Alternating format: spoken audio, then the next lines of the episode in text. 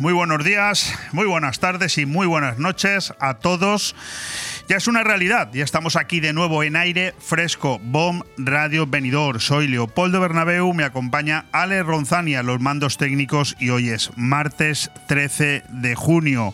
Un día que empieza pues eh, con algunas, con bastantes noticias que podrían encabezar el apartado de destacadas, pero que como siempre digo nosotros tenemos que seleccionar. Para mí, sin lugar a dudas y conociéndome en ese ámbito que tanto me gusta y que tan deteriorado está como es el mundo de la política, tengo que decir que volvemos de nuevo, según las últimas noticias que están llegando hasta esta redacción y que son Vox Populi, nunca, nunca mejor dicho lo de Vox, es esa forma de entender la política tan extraña que tiene este Partido Popular que vuelve a mostrar su cara de acomplejado absolutamente y en esa polémica que seguro que de la cual hablaremos no creo que solamente hoy sino en los próximos días.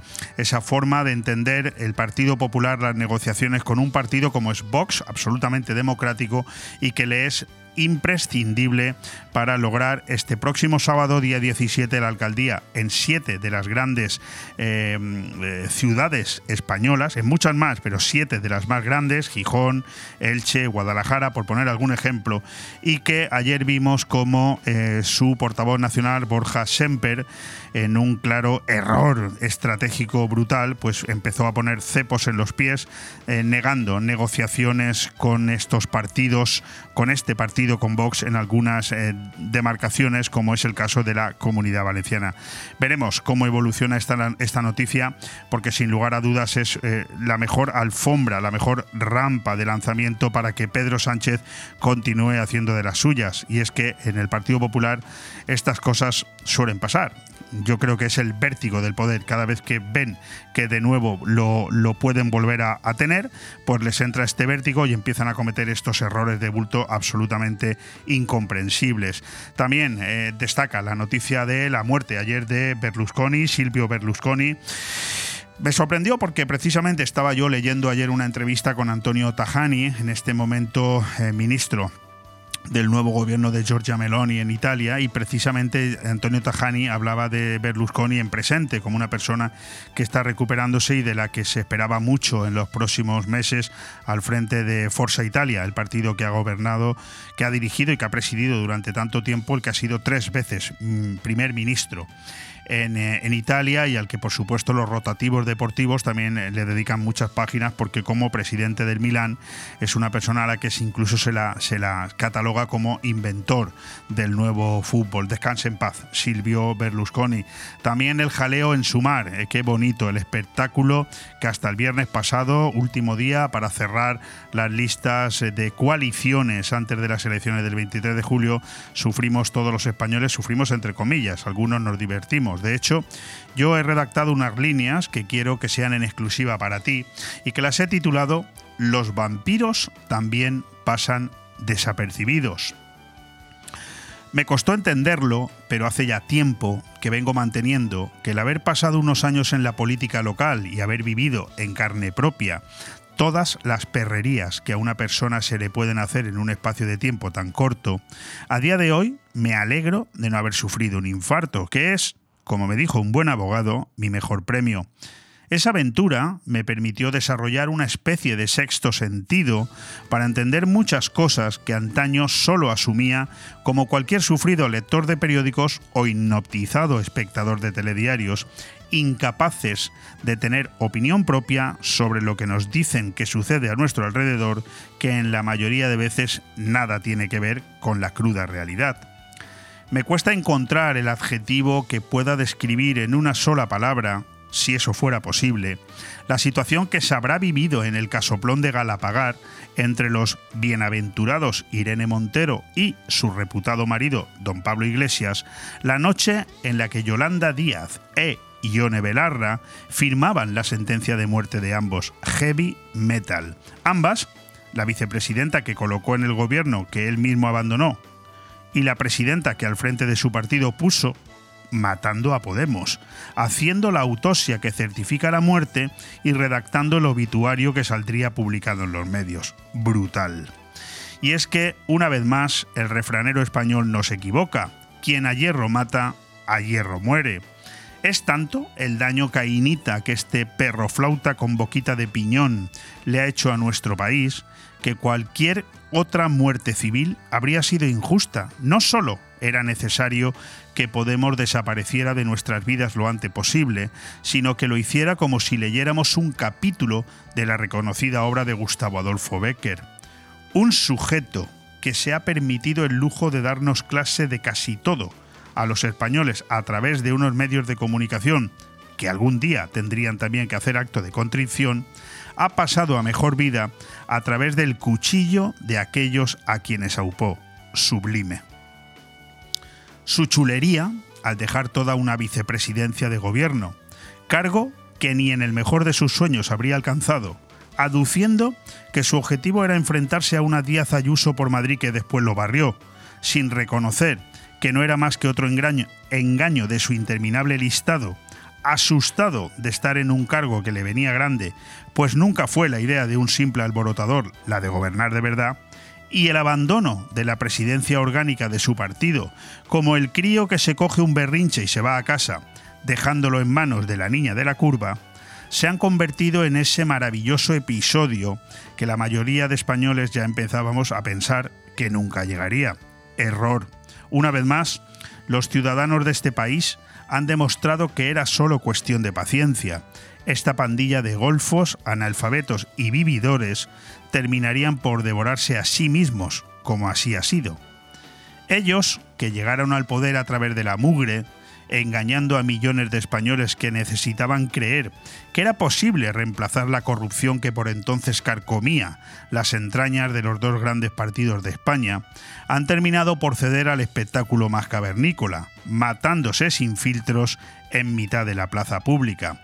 Los mismos que decían que no estaban por los cargos y el dinero son los que se han sacado la piel a tiras por mantenerse en un poder que les ha dado lo que jamás habrían conseguido por méritos propios y les ha enseñado que sí existe esa vida que se alcanza con educación y esfuerzo y no insultando a todos aquellos a los que se tiene envidia, única explicación sensata de la sinrazón que llevamos demasiado tiempo aguantando. De la misma manera que Izquierda Unida firmó su sentencia de muerte cuando accedió a diluirse en Podemos, revolviendo las entrañas de un grande como Julio Anguita, es ahora el engendro de Pablo Iglesias quien ha firmado su claudicación, diluyéndose como un azucarillo en un café, en ese otro experimento llamado Sumar, que empieza restando y mucho. Porque ya me contarán quién se atreve a votar a esa unión de silicona y pegamento de nada menos que 17 partidos, cada uno de un padre y de una madre, y que la misma noche del pacto ya se estaban poniendo a caldo con los puestos de salida en cada provincia. La política siempre ha sido algo bastante más serio. ¿Qué más nos hace falta a los españoles para que aprendamos la lección de una vez? No seré yo quien diga a nadie lo que ha de votar, pero sí me atrevo a garantizar que sumar es restar. Nada nuevo en el horizonte, otra vía de escape para que los rescoldos de la Unión de Perroflautas de España, aquellos que han sobrevivido a sus propias puñaladas, vuelvan a tener otra forma de seguir sobreviviendo a cuerpo de rey cuatro años más, generando engendros legales que animen las conversaciones de bar, junto a los violadores, los etarras o los secesionistas que ya están en la calle. Apuesto lo que ustedes quieran a que la lapidación pública que hemos vivido estos días con Irene Montero es un cuento de Boy Scouts comparado con la devoración cavernícola que va a sufrir Pedro Sánchez a manos de los suyos en cuanto pierda el poder el próximo 23 de julio. Los vampiros tampoco parecen lo que son cuando te los cruzas a oscuras. Ustedes mismos, si no han tenido bastante con el espectáculo de estos últimos cinco años, arriesguense de nuevo a cuatro más. Eso sí, si pasado ese tiempo no queda en pie nada de aquello que fueron los cimientos de nuestro país, no se lamente. Aire fresco en Radio Benidorm Todos los martes, miércoles y jueves de 12 a 2 de la tarde, Aire Fresco, el magazín de actualidad más completo de la comarca con entrevistas, noticias, opinión y entretenimiento en un aire fresco más renovado, más personal y más cercano de la mano de Leopoldo Bernabeu. Recuerda, todos los martes, miércoles y jueves desde las 12 del mediodía hasta las 2. También podrás escuchar Aire Fresco por las tardes en redifusión y los fines de semana un resumen con lo mejor del programa. BOM Radio Benidorm. Seguimos creciendo. Vuelve la alerta meteorológica por intensas lluvias para hoy en la provincia. La Agencia Estatal de Meteorología vuelve a activar los avisos por lluvias y por tormentas para hoy en la provincia de Alicante. Los acumulados por precipitaciones pueden llegar a alcanzar los 20 litros por metro cuadrado en una hora entre las 12 y las 24 horas. Tampoco se descarta que las lluvias vayan acompañadas de granizo. Las temperaturas se mantienen altas y con la alta humedad se acrecentará la sensación de bochorno a lo largo de la jornada. La nubosidad que se observó ayer en la provincia irá hoy aumentando conforme avancen las horas y pueden llegar núcleos de precipitaciones acompañadas de tormentas más probables por la tarde. Pues con este inicio en el avance de este programa, el parte meteorológico que se acaba de actualizar en mi ordenador me dice, a pesar de lo que yo estoy viendo por la ventana y es un cielo muy nuboso que cada vez se encapota más en venidor, pero que de momento no llueve, que a partir de esta hora y con 26 grados de temperatura, que también es la máxima que vamos a tener a lo largo del día de hoy, a partir de esta hora, como te digo, empiezan las precipitaciones que en algunos momentos, sobre todo a media tarde, a partir de las 6 de la tarde, van a ser bastante más importantes, aunque insisto, las lluvias se esperan desde ahora mismo, desde las 12 de la mañana y hasta precisamente las 9 de la noche, que si nos estás escuchando en redifusión, en teoría, y aunque el cielo siga nublado, ya no tendremos precipitaciones. Mañana será otro día en el que por la tarde o a media mañana ya empezará a aparecer el sol, luego se volverá a nublar, pero todo eso será ya mañana.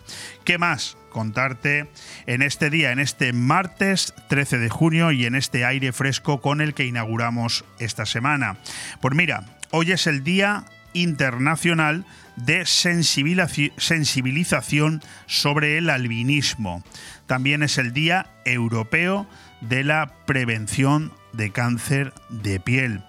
Empezamos la Semana Internacional de la Salud Masculina y hay que felicitar el santo, por supuesto, a todos los que se llamen Antonio, hoy es San Antonio, pero también Felícula. Por lo tanto, si conoces a, alguien que se llame así, Felícula, pues le felicitas. Y si es usted, pues felicidades. Y Antonios, todos, felicitados todos. Daros todos por felicitados. ¿Qué vamos a tener hoy en el programa?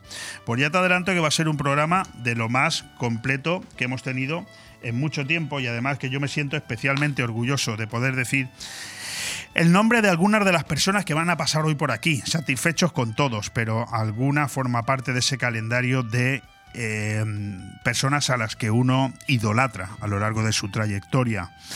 Verás, pronto vamos a tener aquí a mi amigo Juan García, ex concejal del ayuntamiento de Benidorm, en la misma etapa en la que este servidor también lo fue, y gerente de Serco, una de las administraciones de comunidades más importante y con más trayectoria en Benidorm, que viene no solamente a hablarnos de este complejo sector, sino también a presentarnos un evento que se desarrollará este próximo viernes en el Hotel Mercur de Benidorm, Mercur, el antiguo Benilux, pero de todo eso nos hablará Juan García. Después volveremos a tener aquí a Victoria Villar, que aunque su sección un café con empresarios que ya retomamos con absoluta normalidad es los miércoles, el hecho de tener mañana miércoles a una serie de invitados importantes también, que no podían hacerlo en otro momento, nos ha obligado a tener a Victoria Villar hoy y ella encantada. Estate atento porque viene de nuevo a hablarnos de subvenciones importantes, subvenciones para pymes y autónomos.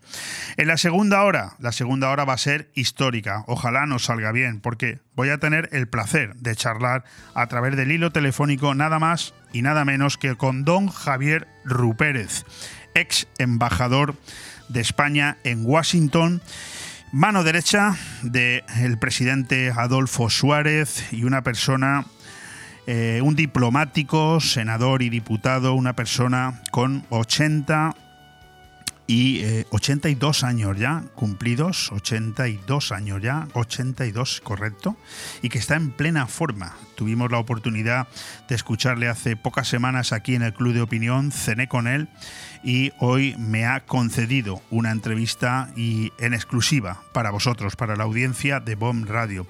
Terminaremos el programa con otra de esas entrevistas también muy interesantes.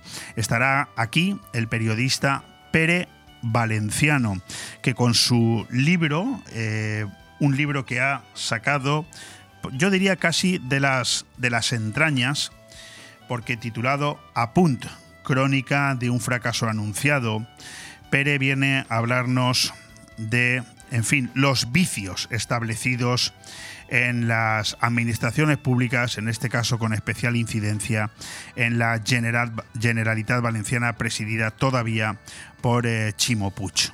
Bueno, un programa muy completo. Lo dejo ahí, vamos a escuchar unos consejos publicitarios y continuamos. Bon Radio. Nos gusta que te guste. El movimiento se demuestra bailando. En Estudio de Danza Mora disfrutarás del baile con nuestros cursos de hip hop, street dance, baile español, flamenco, sevillanas o ballet clásico. Y no te pierdas las novedades en cursos de contemporáneo, zumba, Broadway y pilates. Con edad a partir de 3 años y durante todas las tardes. Reserva ya tu plaza llamando al 658 38 35 61. Estudio de Danza Mora, calle Santa Cristina 2, Benidorm. Hotel Meliá Benidorm, un paraíso tropical en la ciudad de los rascacielos. El Hotel Meliá Benidorm recoge la esencia dinámica y alegre de este destino de vacaciones por excelencia, creando un rincón tropical en plena Costa Blanca. Además del perfecto destino de vacaciones, es un excelente hotel de negocios, celebraciones y eventos. Ven a visitarnos y descubre nuestro exclusivo y selecto concepto de level lleno de comodidades, o déjate mimar por nuestras especialistas en nuestro Wellness Center con los más innovadores tratamientos de belleza y Hotel Meliá Benidorm. Cuando decides que quieres comprar o vender una vivienda, suelen surgir muchas dudas, cuestiones que en ocasiones necesitan de profesionales. Si quieres comprar o vender una vivienda, confía en profesionales con muchos años de experiencia. Confía en Grupo Rojisa. Con oficinas en Benidorm y Callosa, contacte con nosotros en el 672 20 26 36 o visita nuestro portal inmobiliario www.rojisa.com. Grupo Rojisa. Estamos para ayudarte. Aire Fresco. Programa patrocinado por Hotel Meliá Benidorm, Fomento de Construcciones y Contratas, Exterior Plus y Actúa, Servicios y Medio Ambiente. Bueno, pues ya estás viendo que hoy, por ejemplo, eh, tampoco es nada eh, poco habitual, no hemos tenido tiempo ni siquiera para el deporte, pero bueno, buscaremos a lo largo de las próximas dos horas el momento oportuno. No me canso de repetir, de reiterar que la radio es cercanía, que es entretenimiento es el camino más corto para buscar excusas y compartirlas con los invitados. Es también una de las fórmulas más cómodas a las que agarrarse cuando te apetece volver a hablar con alguien. Hoy lo vuelvo a repetir. No me sustraigo a esta necesidad y a este resultado. Compartí con él cuatro años como concejal. Siempre me llamó la atención verle trabajar. Silencioso, elegante y efectivo, Juan García siempre tuvo las ideas claras, sabía dónde estaba. Aquel periodo terminó y él volvió a su actividad de siempre, haciendo algo normal, algo extraordinario, algo de lo normal, convertirlo en extraordinario. Porque cuando decimos que la política debería ser eso, ocupar un espacio de una vida a la que volver, estoy cada vez más convencido de que no se lo cree casi nadie. Cuando Juan dio aquel paso, Serco ya tenía 20 años de vida, hoy tiene 28. Querido Juan García, ¿cómo estás? Buenos días. Acércate al micro. A ver si te voy a tener que decir ahora cómo se, cómo se habla en la radio. Buenos días, Leopoldo. Muchas gracias por, bueno, por esta acogida eh, estupenda que me has hecho, que yo, vamos, me has quedado, me ha dejado impresionado. Yo, yo. Pero la verdad que es un placer. Estar menos mal que nos están viendo por el vídeo, porque si no nos estuvieran viendo y, y yo te dijera ahora, Juan, coño, qué guapo estás y qué bien te conservas, qué coño estás haciendo. alguno que no nos viera diría, estos dos tienen algo, algún rollo, pero, pero es que te veo fenomenal. Tu hija está aquí, ¿es verdad o no? Así es. Bueno, los años pasan, pero hay que cuidarse un poquito. Y yo no, no es que me cuide demasiado, pero bueno, de vez en cuando pues, hay, que, hay que Bueno, cuidarse. ya me dirás cómo lo, cómo lo has El hecho, truco. porque yo te veo, yo te veo mejor que otras veces. Muy bueno, bien, muy bien. eh, Juan García, insisto, eh, gerente de Serco, compañero eh, de corporación. ¿Qué es de tu vida? ¿Hay, ¿Hay vida más allá de la política? Pues la, la verdad que la política es pues, un paso en la vida, ¿no? Una experiencia que la verdad que nos, por lo menos a mí personalmente, igual supongo que a ti, nos enriqueció. Vimos cosas que de otra Bastante. forma. Bastante. que desde fuera. Aunque fuera a través de palos. Desde fuera se ve una forma y de dentro vimos otra, Sí, otra diferente. Y entonces, luego la verdad que, que, pues, el gusanillo siempre lo tienes ahí, ¿no? Pero no usando las circunstancias para poder hacer seguir en el tema y bueno. y- ¿La, la echas de menos? pues no, no la echo de menos, ¿no? No es una cosa que... me- mm, yo ahora me estoy enfocando a lo que es mi empresa, ¿no? Ah, porque tengo también el proceso que estamos ahora en, en- en el cambio generacional, ¿no? Tengo dos hijas. Por eso te has traído a tu hija, ¿no? Claro, precisamente. Y entonces, claro, damos paso a la juventud, aunque tú me has dicho que me encuentro bien, que te lo agradezco, pero ya vamos haciéndonos mayores, vamos cumpliendo cierta edad, yo soy más mayor que tú. Y bueno, mm, desde que el inicio, como bien has dicho, son 28 años trabajando en, la empresa Serco que creamos y hemos ido evolucionando, eh, pero vamos, mm, eso es lo que hoy en día me llena, realmente. Eh, Bueno, es que eso que he dicho yo en la introducción, por cierto, que soy un poco mal educado, me acompañan Maite Sánchez, que es la encargada de Serco, la empresa de Juan García, y su hija Ana García, que yo creo que se ha venido un poco aquí para controlarnos a todos, para decir, espero que lo hagan bien, que esto es lo que tengo yo que heredar y quiero que se porten bien, que no quiero. ¿Es así, Ana? ¿Es así o no? Bueno, vengo a acompañar y, y a disfrutar. Y si toca hasta para hablar. Un poco, pero bueno, lo vamos a intentar. No lo vengo vamos con a la in- intención, la ha, verdad. ha salido a su madre, ¿eh? Habla poco. Bueno, no te creas, ¿eh? Cuando coge la confianza, no pasa al final que... que- Bueno, pues eso lo, eh, nosotros nos dedicamos principalmente a lo que es la actividad de la administración de fincas y... ¿Qué te crees? ¿Que no te lo iba a preguntar o qué? Claro. Tengo todo apuntado aquí, ¿eh? Ahí. Pasa que tú te lanzas ya al ruedo, ya ahí, y, y dice ya, le, le- le interrumpo ya. Y bueno, Yo- dentro, de, dentro, dentro de este sector, que es un poco complejo, porque las situaciones que hay, con, eh, tienes que operar con muchas personas, tienes que saber asesorar, tienes que eh, siempre pensando más en el cliente, que en este caso son los propietarios ¿no? de diversas eh, formas de ser, de- por a veces te ve una persona y tienes que salir de otra, intentamos siempre que se lleven el agrado, la simpatía que tienen estas chicas que trabajan con nosotros y el grupo, un equipo que tenemos de ocho personas ahora, porque también tienes, tenemos colaboradores ¿no? externos, por ejemplo, pues, una, una abogada, y nosotros dentro de nuestro propio equipo, pues todos tenemos eh, una, una filosofía que es trabajar en conjunto, pero por ejemplo, Ana es gestora administrativa, Cristina, que es mi otra hija pequeña, trabaja con el tema de mm, ella grado, grado social, hizo relaciones laborales y recursos humanos, que también viene tú un poquito tiempo allí en, eh, en la Casa Mayor, haciendo Correcto, prácticas, y estuvo ahí. Y bueno, y Maite domina los seguros, pero, pero muy bien. Yo, yo Maite, eh, buenos días, que no te he dicho nada, y buenas noches, eh, que el programa sale otra vez por la noche, eh, que es cuando nos escuchamos todos. Eh, eh, Maite, yo estoy oyendo hablar a Juan y, y- y yo me pregunto, bueno, ¿y yo para qué me he preparado tantas preguntas? Si él va- va- lo ha contestado todo en, en- en cinco minutos y yo no le he preguntado nada. ¿Es así en el trabajo, Juan? ¿Es así de acelerado, como si la vida hubiera que resolverla todo en diez minutos? Al micrófono, por favor. Sí, sí, él ahí. Pero sí que es verdad que ahí estamos, nosotras, ¿vale? Ahí él Pa' no- calmarlo. Claro, claro, Juan, a ver. Y por eso se mantiene joven también, que no lo ha dicho, que gracias. No, no, está, está, más, está, está más joven que ¿eh? cuando estábamos. O sea, que eso de que la política sienta bien, no sé, a ti no te sentaba bien, a ti te, a ti te ha Eh, sentado bien estar claro, fuera. Está, y la mayoría somos chicas también, que estamos ahí diciendo, oye, Juan, ¿esto qué? Y nos sentamos y te paramos. Y bueno, pues al final lo que importa es el equipo, ¿no? Perfecto. que también es lo que... Ahora hablaremos un poquito de Serco.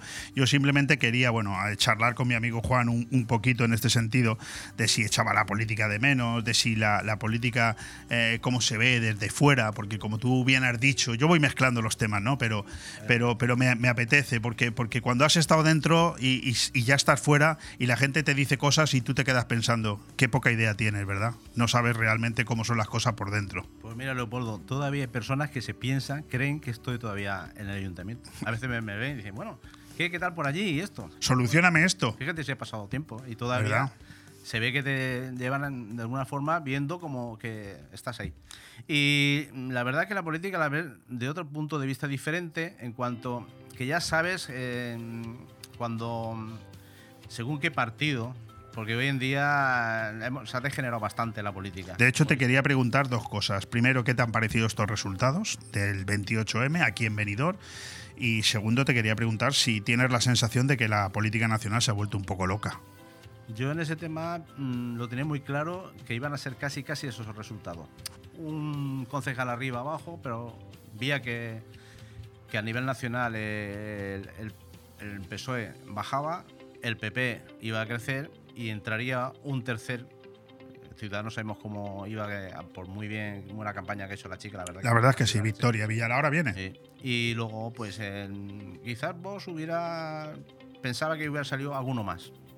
Quizá, pero bueno, el tema de la política, como no, no es el tema que No. que no lo toquemos pero es bueno te- también otro día, otro día vendrás aquí a alguna de las tertulias Pues sí, que hacemos, pues yo sé que a ti esto te Muy gusta. bien, muy bien. Bueno, hoy os trae aquí a Bon Radio la, la realización de un evento, pero esa es solamente la excusa, ¿eh? Para mí es una excusa, porque a mí lo que me apetece hablar es de, Serco, es, de- es vuestra de vuestra empresa, de, de esta asesoría, de esta administración. Nace en 1995, siendo tú autónomo, Juan. Eh, ¿Cómo recuerdas aquellos momentos, 28 años después? Pues mira, empezamos mi hermana, que es más pequeña que yo, eh, Isabel, y yo. Yo trabajaba en, en el sector de la construcción y había estudiado lo que era el tema. A mí me, me apasionaba lo que era la, la administración de finca, pues casi desde que me, me casé poco después me, me surgió pues un vecino que me dice, oye, ¿por qué no, que era contable, ¿por qué no te eh, llevas tú la, la comunidad propietaria? Que yo ya lo quiero dejar y tal y cual. Y yo decía, no, no me voy a meter a mí ahora en estos jaleos. Bueno, pues empecé a, a- como de una Qué forma, bueno. de una forma y me gustó y empezamos ahí y algunas comunidades de hace ya todavía las tengo, pues un- garaje y tal todavía las tenemos. Y empezamos con una propuesta que fíjate, eso es la anécdota que pasan en la vida, ¿no? Que donde vivía no había ascensor y me dice, oye, pues proponlo tú. Como ahora que eres el nuevo administrador, propone el tema del ascensor. Y me dije, me lo voy a proponer. Si no lo saco, me olvido ya. Y si lo saco, pues un beneficio para todos y para mí como vivía allí. Pues Qué bueno. Vecino por vecino y los del segundo y los del primero no querían. Pero bueno, le digo a uno, ¿y por qué, no, y por qué no eres tú el primero que firma? Vale, pues si firman los demás, yo también. Venga, porque tú seas el primero. Los convencimos y al final se pudo conseguir por unanimidad. Cosas que hoy en día es muy difícil, pero hace ya unos años se veían las relaciones mm, vecinales de otra forma Muy bien. distinta. Entonces se podían conseguir cosas hablando del tú a tú, llegándole a la gente, porque nosotros lo que nos gusta realmente, trabajamos en nuestra empresa, es llegar al corazón de la gente. Ahí, vea ahí empezó el gusanillo, ¿no? Fíjate, de una, de una simple anécdota, porque si a ti te dicen que la empresa está a punto de cumplir 30 años, ¿tú esto te lo hubieras creído en su momento? Pues no, la verdad que no, porque como tú has dicho, he estado en la política, pero también he estado en, otra- en otras entidades y yo no soy una persona que de mucho de cargos y de cosas así, pero sí que me gusta tener experiencia en la vida y, ver cómo se van desarrollando, pues a lo mejor, oye, nunca sabes lo que te puede generar el día de mañana, ¿no? Eh, a ver, que no me quiero equivocar. Maite, eh, sois una empresa que ha trascendido lo que es la propia localidad de Benidorm. Estáis también presentes en la comarca, ¿no? Sí, estamos también en la Nucía, tenemos alguna administración y bueno, nuestro propósito es de, crecer un poquito la zona y que nos conozcan alrededores. Así que estamos comentando un poquito en la Nucía y bueno, pues el No, no es un problema tener la central, por ejemplo, en Benidorm y Para se puede perfectamente operar en cualquier Para municipio de la comarca, y por ¿no? hoy muchísimo menos estamos en eso, en pleno desarrollo de nuevas tecnologías, herramientas de trabajo eh, que están pues eh, todo digital. Tenemos que estar al día a día en Correcto. todo esto porque al final el, el trabajo digital y, y tenemos un sector de, que viene más, an- más anterior, más antiguo, ¿no? El- el- la forma dinámica de antes del papel, mi propio padre, ¿no? Que todavía pues quiere ir a la oficina y quiere en papel, y, pero luego tenemos el formato de nuevas generaciones y formato joven que ya es todo pues a través de aplicación, gestión documental, etcétera. Entonces eh, no hay ningún problema porque redes sociales también. ¿Cómo, cómo no hacéis, en, cómo hacéis en. Serco para generar eh, confianza en el propietario? ¿Eso, ¿Eso cómo se consigue? Bueno, es nuestro propósito de generar esa confianza con, con, bueno, pues al final es un trato humano al final estamos dejando a un lado ese trato de confianza, de transparencia, de, tú a tú, ¿no? Eh, en Serco no son, las cosas son así, imposición, ¿no? Nos encontramos en muchos otros sitios que tienes que hacerlo esto digitalmente lo que venía hablando antes. Es de esta manera y tienes que ejecutarlo así. No. Eh, el trato humano, el, entender, el escuchar, al final esa confianza se gana, ¿no? Porque tratamos con cariño también, con alegría creamos Porque al final, al- al energía, final, ¿no? eh, Juan, em, los clientes que vosotros tratáis, eh, muchos ya están consolidados con el paso de los años, pero al final ese cliente que termina yendo a una administración de fincas es un cliente que tiene un problema, que tiene una desesperación y que necesita encontrar confianza. Claro, claro que sí. Lo- normalmente cuando llegan a nuestra oficina vienen con un programa y a veces le ven la cara, ¿no? La ven cuando Ya vienen. lo ves venir. Lo ves Sí, venir, lo ves ya venir. lo- lo Luego escalamos. otra cosa es que yo le he dicho a, a nuestro equipo que la verdad que estoy, vamos, encantado con ellos, muy orgulloso de tener estas chicas que trabajan. Bueno, también tengo un chico, ¿no? Se llama Carlos con nosotros, que también, También, también. que nos apoya bastante. Y, y la verdad es que cuando venga una persona eh, con, e- con esa cara y tal, si tiene que ir con la sonrisa fuera. Tiene que conseguir eh, que le hayamos eh, satisfecho su necesidad. Y si no, el haberla atendido de alguna forma que, que cuando salga de la puerta diga, oye, qué bien me han atendido, ¿no? ¿Me la han podido solucionar o no? Pero por lo menos que lleve esa, esa tranquilidad. Eso es una cosa que siempre. Y, lo, trabajamos sobre ello, ¿no? Trabajamos eso en, tan- en las reuniones que hacemos semanales, como en la formación que hemos. Porque nosotros continuamente estamos formando, formándonos para mejorar eh, esa experiencia del cliente, ¿no? Sí, sí, siempre lo has hecho. Yo desde que te conozco siempre has estado en un proceso de formación continuo. Cualquiera lo diría. Ya tienes años, pues da igual. La formación permanente, ¿no? Nunca dejamos de aprender, siempre, siempre tienes Correcto. algo que, que- que, bueno, hoy en día que va todo tan rápido, y como bien ha dicho Maite, las tecnologías que nos dominan y nos- Además me ha llamado la atención, Maite, que, que el propietario, además de cliente, es también vuestro jefe. Totalmente. Nuestro rey. Parecéis la metodología Mercadona. Exacto, Sí, nuestro rey, nuestro jefe. Al final, el aprendizaje nos lo da el cliente, nos lo da el propietario. Con él, por mucho que avancemos nosotros, sin su opinión al respecto de, de todo lo que creamos y todo en, bene- en- en beneficio de, de ese cliente, la respuesta del crecimiento nuestro es, es el jefe. Es, es Eh, el- Juan, ¿cuál es cliente. Eh, vuestro nivel de exigencia en la, en la formación? Eh, ¿Es algo que tú llevas muy dentro, pero se lo transmites al equipo? ¿No hace falta? ¿Viene el- la gente joven viene ahora con esa eh, necesidad de, de- formarse continuamente? Pues sí, la verdad que sí. Porque mm, hemos ido, de, como bien te comentaba antes, de un servicio mm, más mm, no tan profesional como hay hoy, ¿no? Eh, y pero cada vez nos exigen más. Tienes que llevar una contabilidad y, bueno, también hay, hay personas que es cierto que no entienden. Entonces tienes que a cada uno tratarlo de una forma distinta. Eh, no somos... eh, Sois un poco psicólogos, eh, cuanto- por lo que sí. veo. ¿eh? No, so- no- no- no nos gusta tanto decir, bueno, venga, papeles y números, sino adaptarnos a algo que sea más visual, que entre más a, a las personas, que al final digan, no, no, pues ah, me ha aclarado las dudas que tenía. Porque muchas veces tienes dudas y, y con los mismos no lo has visto, con el mismo resultado, luego al final le dices, oye, pues mira, esto es de esta forma, de este. Y por ejemplo, Maite, para eso se le da muy bien, muy bien. el trato. Eh, ¿Os atrevéis a, a- a contarnos en el micrófono la, la complejidad de administrar una comunidad de propietarios? Que la gente. Hombre, al final todo el mundo está en una comunidad de propietarios, más o menos, ¿no?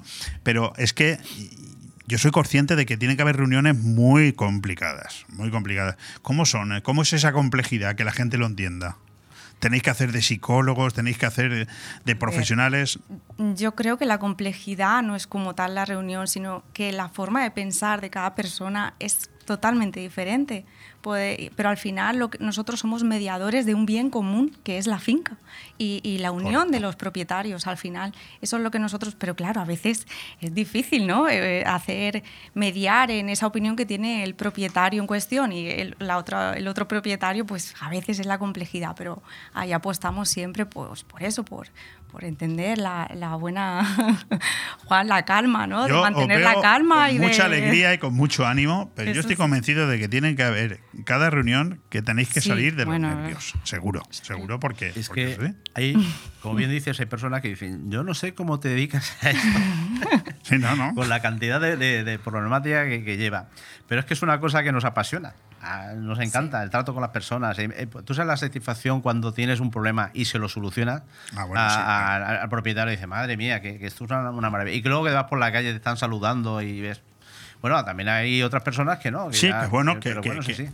eso lo hemos vivido tú y yo. Siempre, lo sabes, siempre, ¿no? siempre. Y también hay personas que viven que son de Benidorm y otros que vienen de fuera. Y lo mismo le, le estás haciendo, estás trabajando para un cliente que pff, del extranjero, que vive en Madrid, que vive en el País Vasco, que vive aquí. Y, y lo- nosotros lo tratamos exactamente igual. ¿Cuáles son, las, ¿Cuáles son las principales gestiones que realiza una, una empresa como Serco? Bueno, pues si es una comunidad que no se ha constituido desde la propia constitución de la comunidad, ahí eh, entramos en el tema jurídico también, ¿no? Hay que darla de alta en Hacienda, hay que darla eh, en el registro de la propiedad, en fin, distintos los propietarios. Todo nos basamos también en una plataforma eh, de una base de datos donde nosotros trabajamos, donde nosotros tenemos ahí pues eh, todo gestionado. Porque en una reunión, por ejemplo, que puede decir, bueno, esta, eh, la comunidad cómo ha ido durante el año, pues sabemos todas las llamadas que nos han hecho, todos los, propietarios, fulanito que me dijo, el otro que no me dijo, todo eso lo tenemos todo bien gestionado. Y luego, eh, una vez que tenemos constituida la comunidad, pues el- es el día a día, ¿no? Llamadas que tenemos un, un problema eh, de un siniestro, pues intentar solucionarlo. Trabajamos mucho también con el tema de los proveedores, intentando mejorar el servicio y los contratos, porque tú a lo mejor tienes un contrato y, y, claro, por nuestra experiencia de aquí dilatada, sabemos si ese contrato está bien, si es mejorable, si hay otros proveedores que te lo pueden mejorar y en definitiva nuestro trabajo es mirar por la comunidad de propietarios O sea, que una- nos paga. un administrador de fincas al final es un multiservicio, ¿no? Es decir, eh, estáis para todo. Tienes que saber de derecho, tienes que saber eh, de economía, tienes que saber de arquitectura, porque los mantenimientos de los edificios tienes bajantes, tienes problemas. O sea, es un abanico y además cada día te exigen más. Tienes que saber más porque te están exigiendo No más. sabe venidor el alcalde que se ha perdido, ¿eh? Bueno, pues eso es- Con Juan García, madre mía. Oye, ¿qué importancia tiene la, la cercanía en vuestro día a día con, con los propietarios? Yo creo que ya lo hemos comentado, ¿no? Pero Sí, por remarcarlo, sí. ¿no? Pues es, es primordial. Si no hay cercanía, si no hay confianza, al final el cliente va a venir, ¿no? Con- Venga, te voy a hacer una pregunta un poco más complicada, A Maite. ver, Vamos a ser vamos, valientes. vamos ¿Qué diferencia a una administración de fincas de otra? ¿Qué nos diferencia? No, no, yo no he dicho vosotros, he Ah. dicho, ¿qué diferencia una administración de fincas de otra? Puede Pues- ser la vuestra, de cualquier otra. Claro. Eso lo dejo a tu criterio. Entre, administraciones, obviamente. Porque yo pues, entiendo que aquí en- tiene que haber también un intrusismo importante, ¿no? En, en el mundo de las administraciones de fincas o no. A ver, nosotros por lo que apostamos en diferenciación es eso, en que el cliente se vea atendido, escuchado, que, que no sea algo, o sea, aniquilamos las, las cuentas tradicionales. Pero no os encontráis con Eh, no sé. administraciones de fincas, edificios, que han tenido una mala experiencia con otros administradores y van a buscaros a vosotros. Sí. Eso existe, Sí, ¿no? sí, sí. eso sí. es lo que normalmente suele cuando alguien no A eso me Una mala refiero. a- experiencia. A, eso me refiero, que todas las administraciones de fincas no son iguales. Por supuesto que no. El tema es que cuando llega un propietario, o en este caso un presidente, que nos dice, bueno, mira, mm, queremos que nos, des, que nos deis un presupuesto, es porque ya tiene una mala experiencia. O no está contento con, el- con el actual administrador, la administración que lleva, y quiere, y quiere cambiar. A veces busca distintos presupuestos y a veces se basa en los números, depende. Hay quien va por, por lo más barato y otra- nosotros intentamos todo lo contrario, que no, se- no queremos ser tan- lo más barato, pero sí los que mejor, eh, Ah, ah, más eh, valor demos. Eh, en este mundo vuestro, eh, lo barato sale caro. Pues a veces sí. Sí, sí, porque hay quien da precios muy baratos, muy baratos, pero luego al final eh, no, No da resuelve nada. el servicio, no, no, porque no, no llega, no llegas. Entonces siempre ahí eh, intentamos lo que intentamos hacer, dar un valor añadido. Ese valor añadido, añadido lo, lo damos todos los días. En- y cada día intentamos mejorar. Porque quiere decir que si yo pago un dinero, que vea que el- el- el- lo que van a recibir a cambio va a ser superior a, a lo que pagan. No tanto en el precio, ¿no? Porque aquí siempre va a haber alguien más barato. Pero como en, to- en la, como en todo. en la mayoría de las Entonces, eh, de- desde que entran a la puerta de Serco, el- cómo se les atiende, el- tenemos una recepción, que está Ángela, que trabaja en la recepción, y luego pasa también pues, eh, a nivel de llamadas por teléfono. Nuestra centralita está muy bien trabajada. Ana es encargada del tema de la centralita y, y nadie, de hecho cada vez nos están llamando menos para temas de la comunidad de propietarios, porque lo Fantástico. estamos resolviendo. Entonces, eso nos ayuda a que el trabajo lo vayamos mejorando. Sobre todo intentar dar mejor calidad y, y la diferenciación, porque a veces nos dicen a nosotros, pero si es que las comunidades de propietarios, a través de la- la- lo que son las administraciones, son casi todas iguales. Eso es lo porque, ¿Qué diferencia hay de unas a otras? Eh, esa era la pregunta. Era. Claro, claro, ahí está, ahí está. ¿Qué te- diferenciación? Pues nosotros lo que, lo que intentamos también es que la gente, cuando vean a nosotros, que vean cómo trabajamos. Les enseñamos nuestro equipo, quién se encarga de este departamento, porque todos los tenemos en departamento. Muy bien. ¿Cómo va eso? Y luego, y que nos prueben. Y que nos prueben. Y que nos prueben. Porque cuando hablamos de Serco, hablamos de plataforma de gestión, habla- hablamos de base de datos, hablamos de grupos de difusión, es decir, que lo tenéis todo absolutamente Sí. eh, reglamentado y organizado. Y, y- y yo quería preguntaros cuáles son vuestros principales propósitos, ¿no? Porque he leído rapidez, garantía, bonos de consumo, ticket descuento. ¿Qué significa todo esto?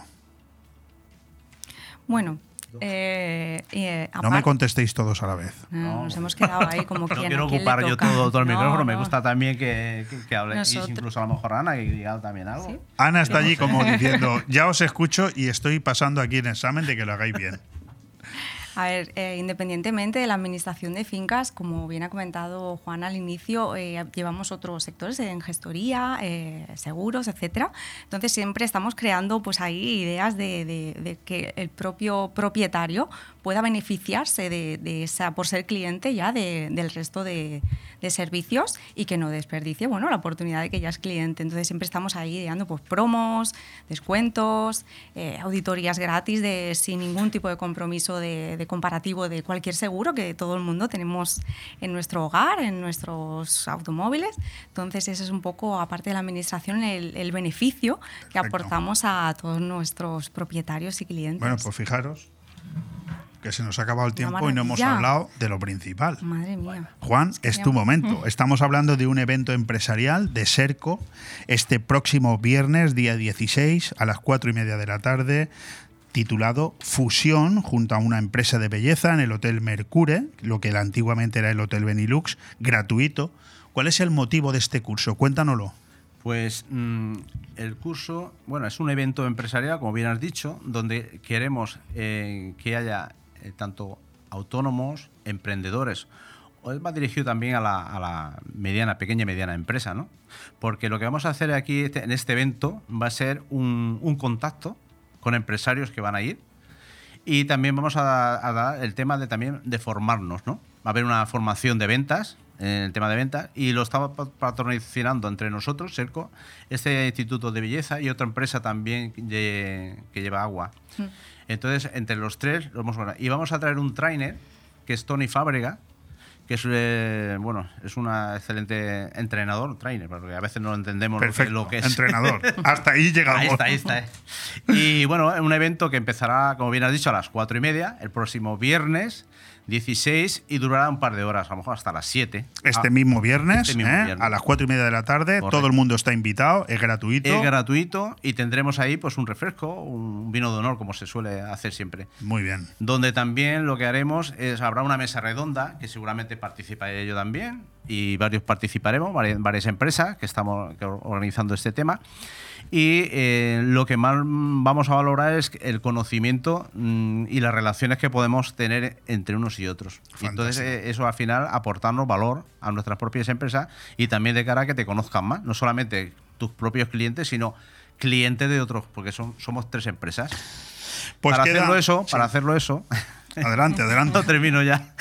Eh, todavía hay plazas, ¿eh? cualquier autónomo, emprendedor o empresa que, que quiera acudir, pues simplemente llamándonos por nosotros a nuestro teléfono, que es- Serco. a Serco, que es el 96 586 8793 o bien a través de nuestro correo electrónico que sería info arroba sercovenidor.com le podemos mm, inscribir o decirle cómo tiene que inscribirse para poder acudir. A, todavía hay plazas y todavía se puede acudir. ¿no? Perfecto. Y es el viernes, como bien has dicho. Pues queda dicho, muchísimas gracias a Juan García, también a Maite que nos acompaña, Ana, placer. compañeras, Maite, Sa- Maite Sánchez, Ana García, compañeras de, de Serco. Un placer teneros aquí. Eh, otro día te traeré, porque hay que seguir hablando de política. Pues yo no me creo que Juan García haya cerrado la puerta a nada. Hay tiempo. Hay Somos- tiempo, som- tiempo, bueno. Para algunas cosas somos mayores, pero para otras somos jóvenes. ¿eh? claro, sí. Y sobre todo enhorabuena por esta iniciativa empresarial que tenéis este viernes y por esa trayectoria empresarial de, de Serco. 28 años en Benidorm, ya abiertos también a toda la comarca, una administración de fincas como Dios manda. Con garantía y con seguridad. Muchísimas gracias a los Pues tres. muchísimas Gracias y Gracias. nada, estamos a tu disposición cuando quieras para poder hablar un poco de, de otros temas. ¿no? Aunque ahora lo, lo más importante es nuestra, nuestra empresa, como hemos venido. y- Por supuesto y que sí. Muchísimas gracias. Un fuerte abrazo. Gracias. Bon Radio. Nos gusta que te guste. Finestrat con la juventud y el empleo. Si tienes más de 17 años, este mes de julio podrás realizar el curso de monitor de actividades de tiempo libre educativo infantil y juvenil en Finestrat, con salida laboral para trabajar en comedores, campamentos, ludotecas, talleres de información y campus de verano. Del 3 al 28 de julio, de 9 a 2 en el Centro Juvenil Finestrat. Información e inscripciones en el WhatsApp 606-936-432. Finestrat con la juventud y con el empleo. Porque en Finestrat lo tienes todo. La Jungla, sala privada de alquiler para eventos infantiles, para celebraciones de cumpleaños, ideal también para niños pequeñitos de hasta 6 años, baby shower, bautizos, reuniones familiares. Lo mejor de la Jungla es que puedes traer lo que quieras de comida, bebida, tarta, decorar la zona diseñada para ello, hacer mesas dulces, poner música a tu gusto. La Jungla, en el Albir. Visita nuestra página web, lajunglarent.com. La Jungla, no te quedes sin tu fecha de reserva con antelación. Estamos en el centro del Albir, con parking gratuito para tus invitados. Recuerda, La Jungla. Desde hace ya muchos años hay un sitio en la cala de Finestrat por el que hemos pasado todos. Restaurante Mítico. Seguro que has probado su fantástico menú diario o has ido a celebrar algún evento o simplemente a disfrutar de su variada carta. ¿Qué dices? ¿Que todavía no lo conoces? Pues no sabes lo que te estás perdiendo. Ven a Restaurante Mítico y que no te lo cuenten. Restaurante Mítico, con amplio parking y abierto de lunes a domingo.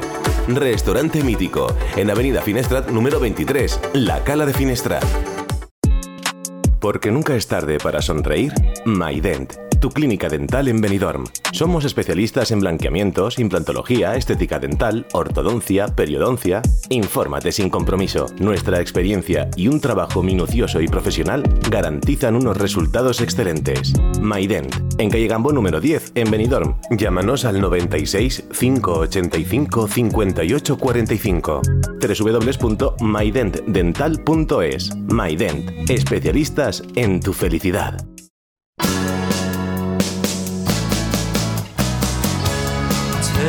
Fresco. Programa patrocinado por Hotel Meliá Benidorm, Fomento de Construcciones y Contratas, Exterior Plus y Actúa, Servicios y Medio Ambiente.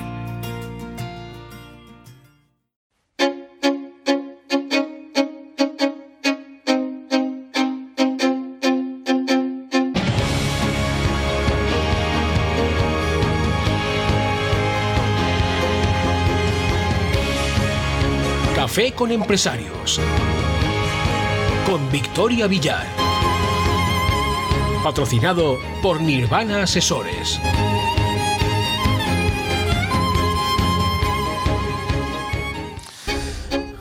Dicen que en esta vida no dejamos nunca de aprender. Hay momentos en la trayectoria de uno que este tipo de afirmaciones puede resultar una pesadez, una losa, pero también los hay, en mi caso, conforme se van cumpliendo años, en los que agradeces esa realidad, la de no dejar de aprender. Es maravilloso no hacerlo nunca. En muchas ocasiones ni siquiera es necesario un esfuerzo. Eso es lo que me está pasando al observar la evolución de alguien como Victoria Villar. Arriesgó mucho dando el paso de ser candidata a la alcaldía de Benidorm. A pesar de su enorme ilusión, ella es la primera que sabía de la dificultad que la acción entrañaba. Ha pasado el momento, se desvivió por alcanzar la meta, no pudo ser, y vuelta a la normalidad. Y esto es lo que yo quiero hoy resaltar. Hoy, saltándonos el protocolo de los miércoles, volvemos con un café con empresarios, la sección que conduce ella, Victoria Villar, aquí en Bon Radio, y en la que siempre nos trae buenas noticias. ¿Qué tal, Victoria? ¿Cómo estás? Muy bien, muy bien, estupendamente, Leopoldo. Eh, en esta vida no dejamos nunca de aprender y es fantástico, ¿no? Yo diría, no deberíamos dejar nunca de aprender, ¿Verdad? porque es, mm, la sociedad evoluciona tan rápidamente y todo que como no aprendamos día a día, nos quedamos obsoletos. Oye, recuperada de la campaña electoral. Sí, sí, descansada, tomando tierra y con mi gente, mi despacho y con un montón de proyectos que tenía por, por hacer. Em, no pretendo que pases a cuchillo a nadie, pero sí que me gusta cuando dices tocando tierra. Algo que añadir tras casi tres semanas de reflexión, ya todo más pausado, todo visto con una cierta eh, distancia. Algo, insisto, no, no es mi objetivo que pases a cuchillo a la sociedad local, ¿no? Por, porque tú en no, un momento. no, en absoluto. Máximo, pero- pero- máximo respeto, pero yo mm, una vez reposado todo y sigo insistiendo en lo mismo. Falta mucha cultura política, muchísima cultura porque no interesa, como la cultura empresarial, pero para eso estamos hoy aquí. Y simplemente, eso, y que era, mm, ahora que me doy cuenta y veo desde fuera, eh, la estructura está muy bien diseñada y la maquinaria de los que los más fuertes está muy muy muy bien diseñada. Yo sabía que estaba diseñada, pero no hasta el punto que lo he visto. Me ha encantado porque yo ayer se lo decía a mi jefe de campaña y mi pareja Ramón. Digo, lo que más me gusta de todo esto es que han salido detrás de la gacela. Al final, todo aquello que yo te decía con tiempo, muchos meses antes de la campaña, cuando yo también aprendí eso mm, desde la primera fila, es decir, no desde un micrófono y un bolígrafo como llevo toda la vida trabajando, sino una vez me metí en campaña y una vez viví las cosas desde dentro. ¿Te acuerdas que te reflexionaba y te decía, es que es muy difícil cambiar la estructura establecida Mm, y, ade- establecimiento. y además eh, el- el- la forma de pensar del español medio, del ciudadano español medio, es, bueno, pues antes de que empiecen una- unas elecciones ya el, el 20% ya tiene claro que va a votar al PSOE y el 20% al PP. Y luego, o sea, el 40% ya tiene el voto decidido. Otro 40% que no vota, y resulta que al final estás peleándote por ver si de ese otro 20% te vota alguien, ¿no? eh, de hecho, si no votan a la persona en las locales, que vamos a aspirar ya en las nacionales. Imposible. Entonces, bueno, mm, en lo que hay, yo tengo mucha reflexión acerca de esto y ya lo de- debatiremos otro día o, fuera de micrófonos. En cualquier caso, la vida sigue igual. Uy, como la canción. o mejor. ¿Te has Sigue mejor. ¿Tú te has tomado esos días de descanso merecidos que habías comentado?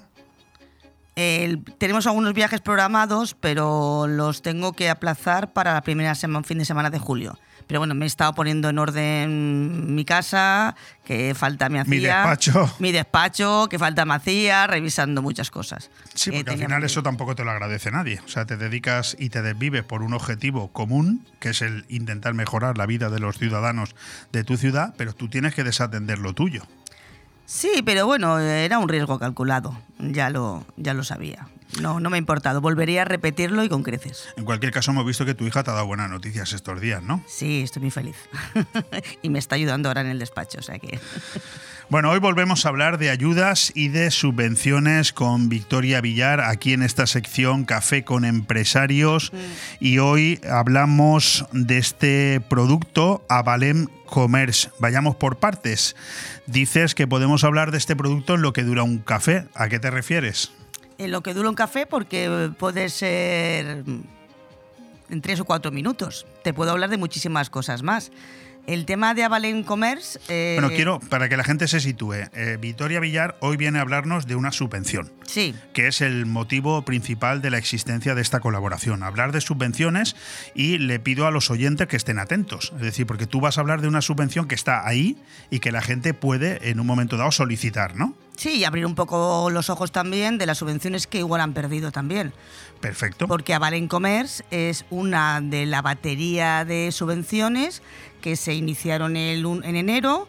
Lo que pasa que se dio mm, el plazo fue muy corto, como casi todas las subvenciones. Se abrió el 1 de enero y acabó el 3 de febrero. Dan prácticamente un mes, como en esta, que empieza el 9 de, de junio al 30 de junio. Es que no nos dan ni un mes. O Por sea- eso las cosas hay que tenerlas muy preparadas.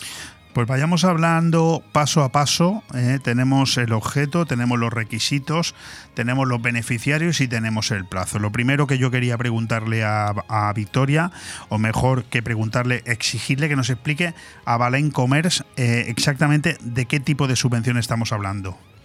Estamos hablando de unas ayudas que van destinadas a financiar las inversiones en equipamiento, obras e instalaciones para establecimientos comerciales de la comunidad valenciana.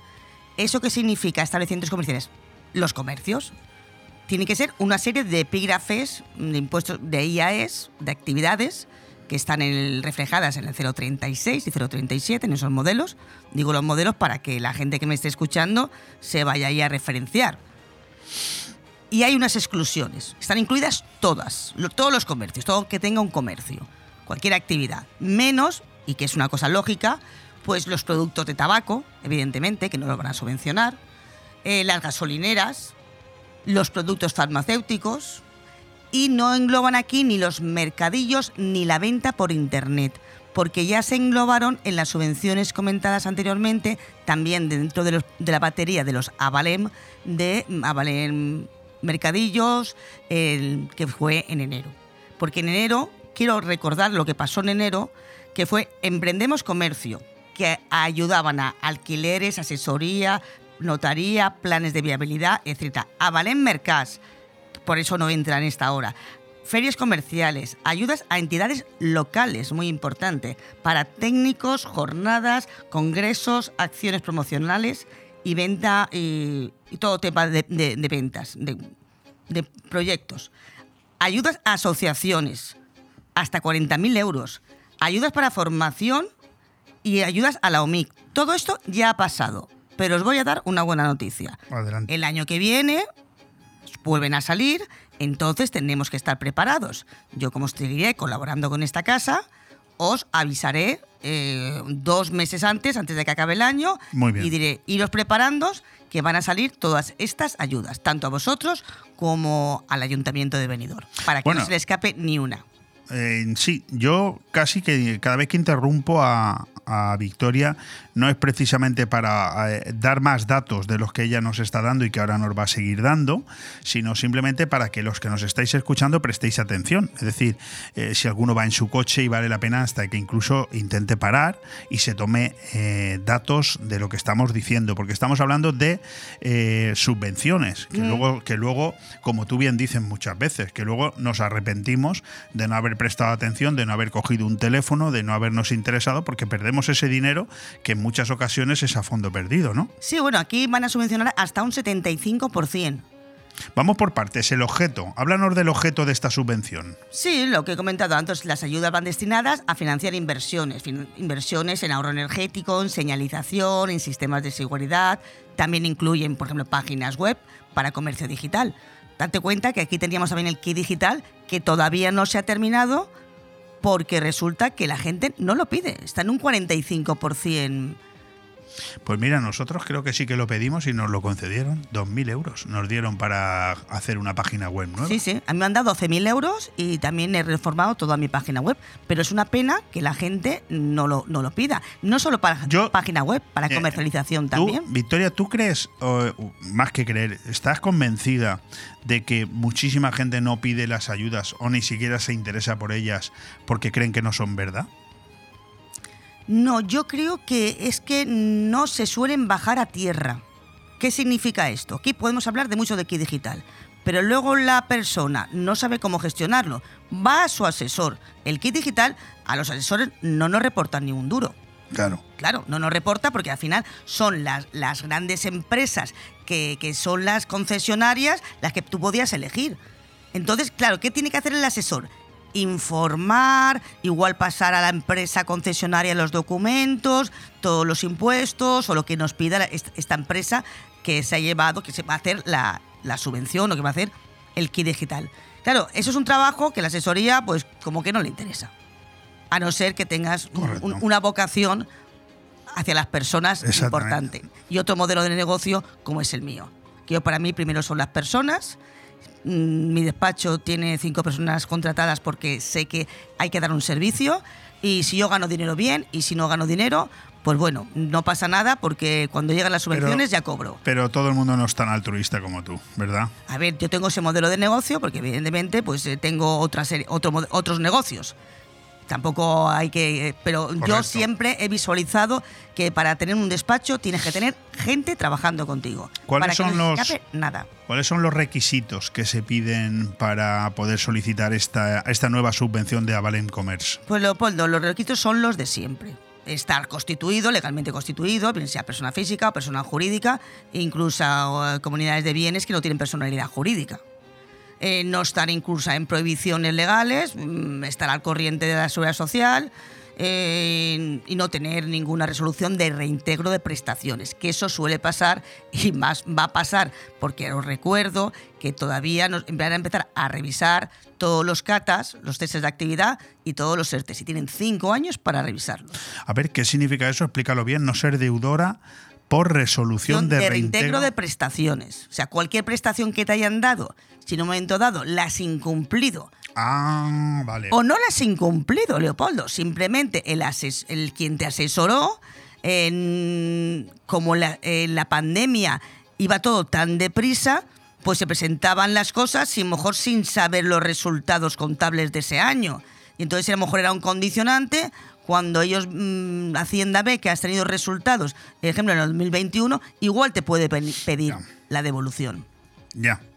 Y los beneficiarios, bueno, los has comentado también, ¿no? Sí, luego el tema de los, de los CENAES y... ¿Qué, bueno, son, ¿Qué son los CENAES? Código Nacional de Actividades de España. O sea, es lo- los- las actividades en que te, te- te vas a englobar. Si es un comercio textil, o es una tienda de souvenirs, o es una tienda de pesca, o cualquier comercio se puede eh, englobar en estas, en estas subvenciones.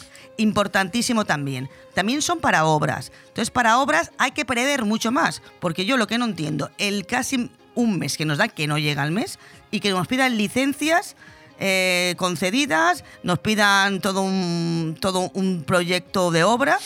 Claro, no, da- no da tiempo si no te lo tienes preparado antes. O si no, pide la licencia. Correcto. Claro, las licencias de obra, eh, a no ser una obra menor que, mm, que ten- Y con un buen enchufe en el ayuntamiento, que te la den Pues- la licencia inmediatamente. no, no, no, no la suelen dar con esa brevedad del tiempo. Tardan, están tardando más de un año. ¿No será una trampa esto para no conceder el Avalem Commerce o...?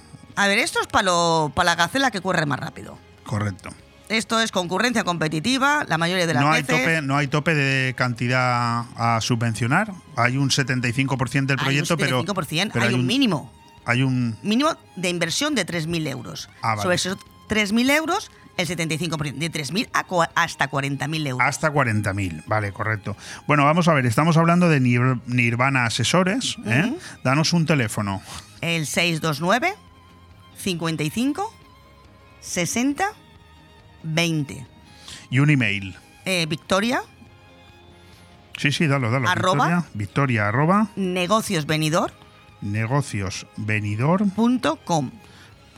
Cabe decir que a ese, eh, a ese mm, teléfono WhatsApp, a mí quien me envíe un WhatsApp diciéndome, hola, soy fulanito, tengo una empresa, yo lo puedo enviar todas las subvenciones que salgan, que las digo aquí en la radio previamente, eh, les, les envío todo, les puedo enviar toda esta notificación y, se- y ya se pueden quedar como, como enterados.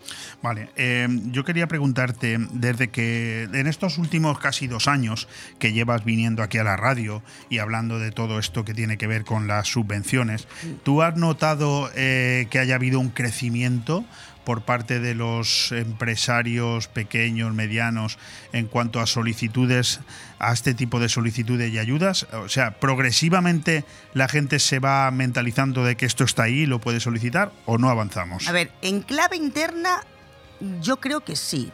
En el contexto interno la gente sabe que, que- las hay. Otra cosa es que ya del paso para pedirlas. La gente siempre, siempre está en su círculo de seguridad y no, no cambia, no hace nada para porque está, no está en el.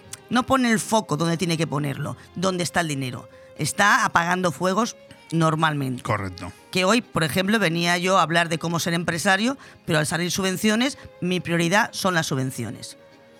Nos queda algún minuto, si te Nada, eh, en contexto interno. En contexto externo, eh, te puedo dar dat- datos mm, y solamente en 2021 se han desembolsado el 45% del total del crédito que teníamos. Se ha devuelto. No, se ha solicitado. Se ha solicitado, o sea que se ha devuelto un 55%. La- y en el 22, en el año 2022, el 40%. Y ahora este año, en el 2023, solo hemos, los pagos realizados son de 1.800 millones. Muy lejos de los 35 millo- mil millones, 35 millones, 1.835 mil millones, es que son tantos millones que me cuesta que- decirlo, ¿eh? Presupuestados por el propio gobierno. Y una cosa O sea, vamos a ver, en el año 2023 el gobierno de España ha presupuestado 35.000 millones en total de subvenciones, uniéndolas todas, y en los primeros cinco meses solo se han solicitado 1.800. Y te voy a decir por qué. Madre mía. Además, te, te- te com- pasé la noticia ayer, que esto lo saco, lo, los traigo de una noticia que ha salido mm, importante de fondos europeos de análisis. Correcto. Y lo que es el plan de recuperación y transformación y resiliencia está dando más em, dinero para mm, préstamos que hay que devolver que para subvenciones a fondo perdido. ¿Cómo se explica eso? Pues eso es una estrategia que tienen porque si no estaríamos ya en un plan de rescate, para que haya financiación en las empresas. Me parece increíble. O sea, en cualquier caso, mm, la respuesta que tú me has dado me permite reflexionar acerca de que todavía estamos en, en un, en un país que tiene que dedicar un poco más de tiempo a prestar atención al capítulo de subvenciones y quizás eh, dedicar cinco minutos menos cada día a apagar fuegos, ¿no? Y, y- y ver que realmente hay empresas como la tuya, como Nirvana Asesores, que a poco que se os llame, porque vosotros ganáis dinero, si el cliente A gana resultados, dinero. Claro. nosotros vamos a resultados con los sea, clientes.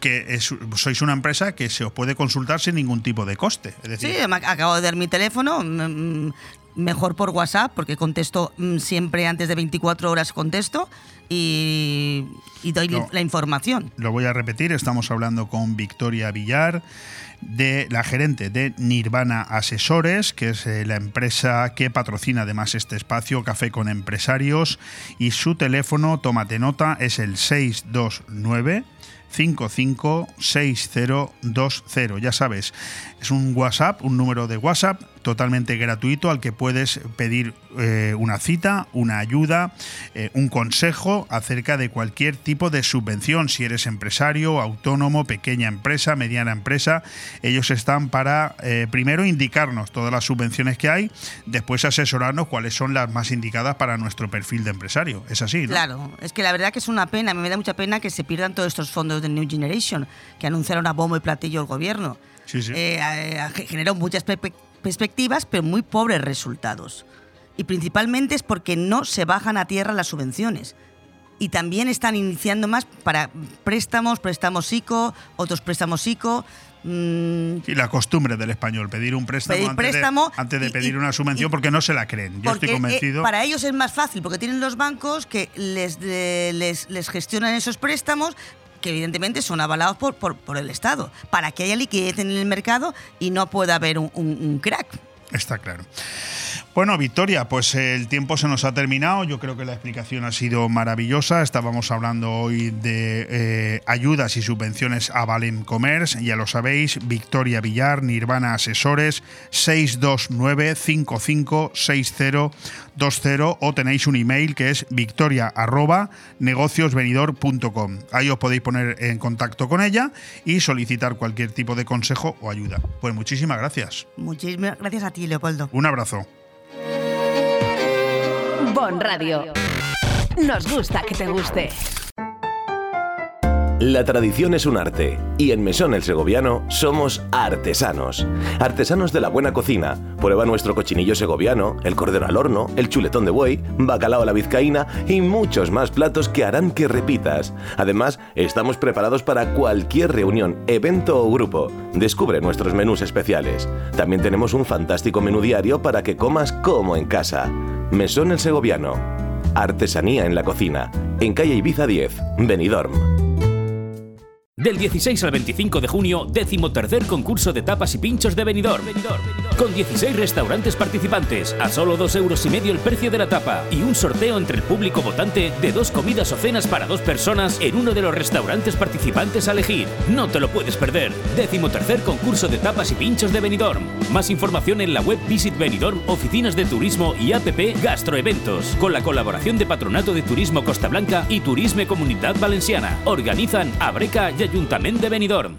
Big Mat Aliazul, la tienda profesional de la construcción. Pide el catálogo de jardín de Big Mat Aliazul con lo mejor en barbacoas, riego, toldos, iluminación, cobertizos y todo tipo de herramientas con los mejores precios y la mejor financiación. Y si estás pensando en reformar tu piscina, también Big Mat Aliazul. Ah, y descubre cómo llevarte viajes gratis y sin sorteos simplemente por comprar en Big Mat Aliazul. En Benidorm y Villajoyosa, Big Mat Aliazul y en bigmataliazul.es. ¿Te gusta llegar a tiempo a tu destino? ¿Volver a casa tan cómodo y seguro como si fueras tú mismo el que conduces? Radio Taxi Benidorm. El mejor servicio a tu entera disposición. Descárgate nuestra aplicación Pide Taxi para el móvil y solicita un taxi de la manera más fácil. Visita nuestra web radiotaxibenidorm.com.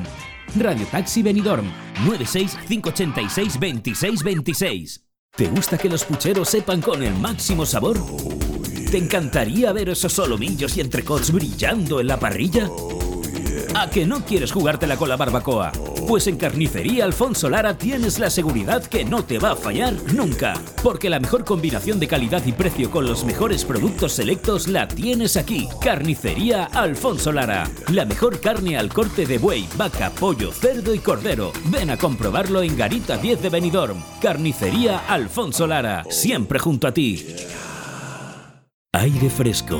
Programa patrocinado por Hotel Meliá Benidorm, Fomento de Construcciones y Contratas, Exterior Plus y Actúa, Servicios y Medio Ambiente.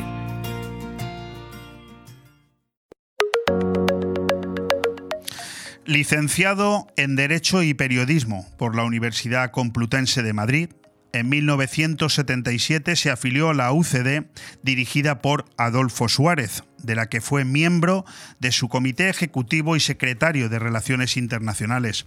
El 11 de noviembre de 1979 fue secuestrado por la organización terrorista ETA, que lo mantuvo cautivo durante 31 días. En 1982 pasa a formar parte del Partido Demócrata Popular, el PDP, del que terminaría siendo presidente en su última etapa, cuando el partido pasó a denominarse Democracia Cristiana.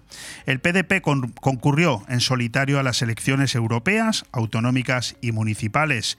Miembro desde 1989 del recién creado Partido Popular, Javier Rupérez facilitó la integración de la democracia cristiana en el partido y fue vicepresidente del Partido Popular y miembro de su comité ejecutivo hasta el año 2000.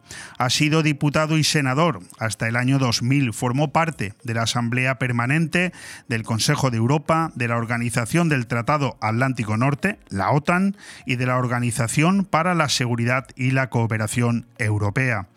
Como diplomático, ha sido embajador ante la Conferencia sobre la Seguridad y Cooperación en Europa, fue embajador de España ante la OTAN y previamente había estado destinado en Addis Abeba, en Varsovia, en Helsinki y en Ginebra ante las Naciones Unidas. Ha sido jefe de gabinete del ministro español de Asuntos Exteriores, puesto desde el que contribuyó a la adopción de las primeras decisiones sobre política exterior española tras la muerte del general Franco.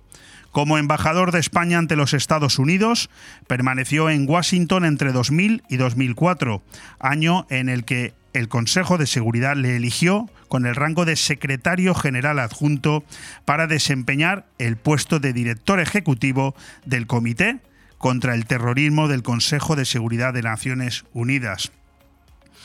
Miren ustedes, siempre me ha gustado la política en general.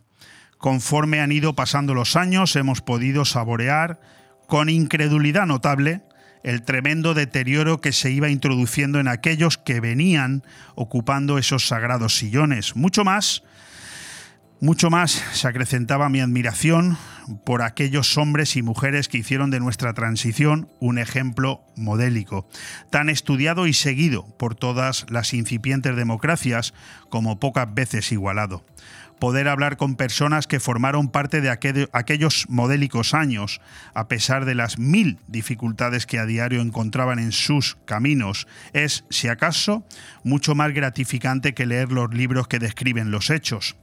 Tuve oportunidad de escucharlo a don Javier Rupérez durante su conferencia en el Club de Opinión y después el orgullo y el lujo de poder compartir mesa con él e incluso poder preguntarle tenerle hoy en estos micrófonos es la demostración de que haber decidido tener este oficio como destino de mi vida no fue equivocado. Don Javier Rupérez, bienvenido a su casa, ¿cómo está?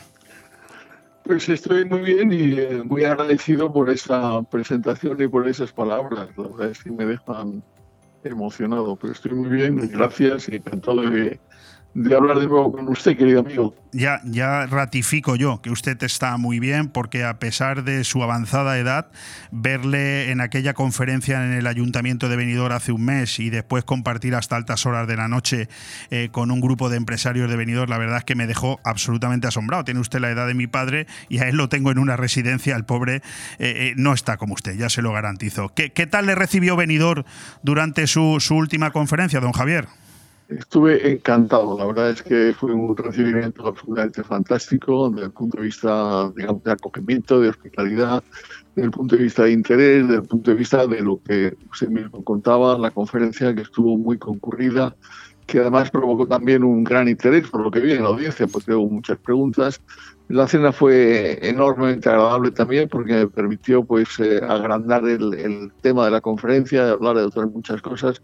No, fue un trato verdaderamente magnífico, ¿no? Verdaderamente magnífico y además todo el tiempo que llegué por la mañana eh, con el uh, presidente del, del club, nos dimos una vuelta por el antiguo y el nuevo venidor, me contó exactamente cómo está cómo está la ciudad. Eh, tuve ocasión también de conocer al alcalde, me imagino que he reelegido alcalde, por otra parte. Sí, sí, absolutamente, eh, mayoría total, vamos. Eh, claro, de manera que no, no, fue, fue un gran rato, un gran rato que si Dios y las circunstancias me lo permiten, me encantaría, me encantaría repetirlo. Pues, pues no, no, no le quepa a usted duda que, que vamos a hacer la fuerza que se pueda, porque además durante la cena, acuérdese usted que nos reíamos, por cuanto que cada vez que alguien le preguntaba por un tema no previsto, decía usted, pues eso es motivo de otra conferencia. y así hasta seis veces, creo recordar. Mire usted, le voy a recordar una cosa que se la dije cenando, pero yo creo que en los micrófonos y ante la audiencia de Benidorm y la comarca, siendo yo un crío, se convirtió usted en, en ese nombre que para mí era casi como un espectro, ¿no? Porque en 1987 un PDP que no es que triunfara notablemente en España, pero en Benidorm sí, triunfó y mucho eh, a través de la figura de don Vicente Pérez de Besa. Pero yo no le conocía a usted y siempre me pregunté quién, sería. Pues, pues fue un lujo conocerle porque ya le digo que, después de, muchos años, cuando uno es un crío, a veces no le sabe poner cara a, a esos líderes políticos tan importantes. ¿eh? Sí, no, es cierto, sí, es cierto. El, PDP, la democracia cristiana española, pues tuvo un recorrido pues bastante limitado, ¿no?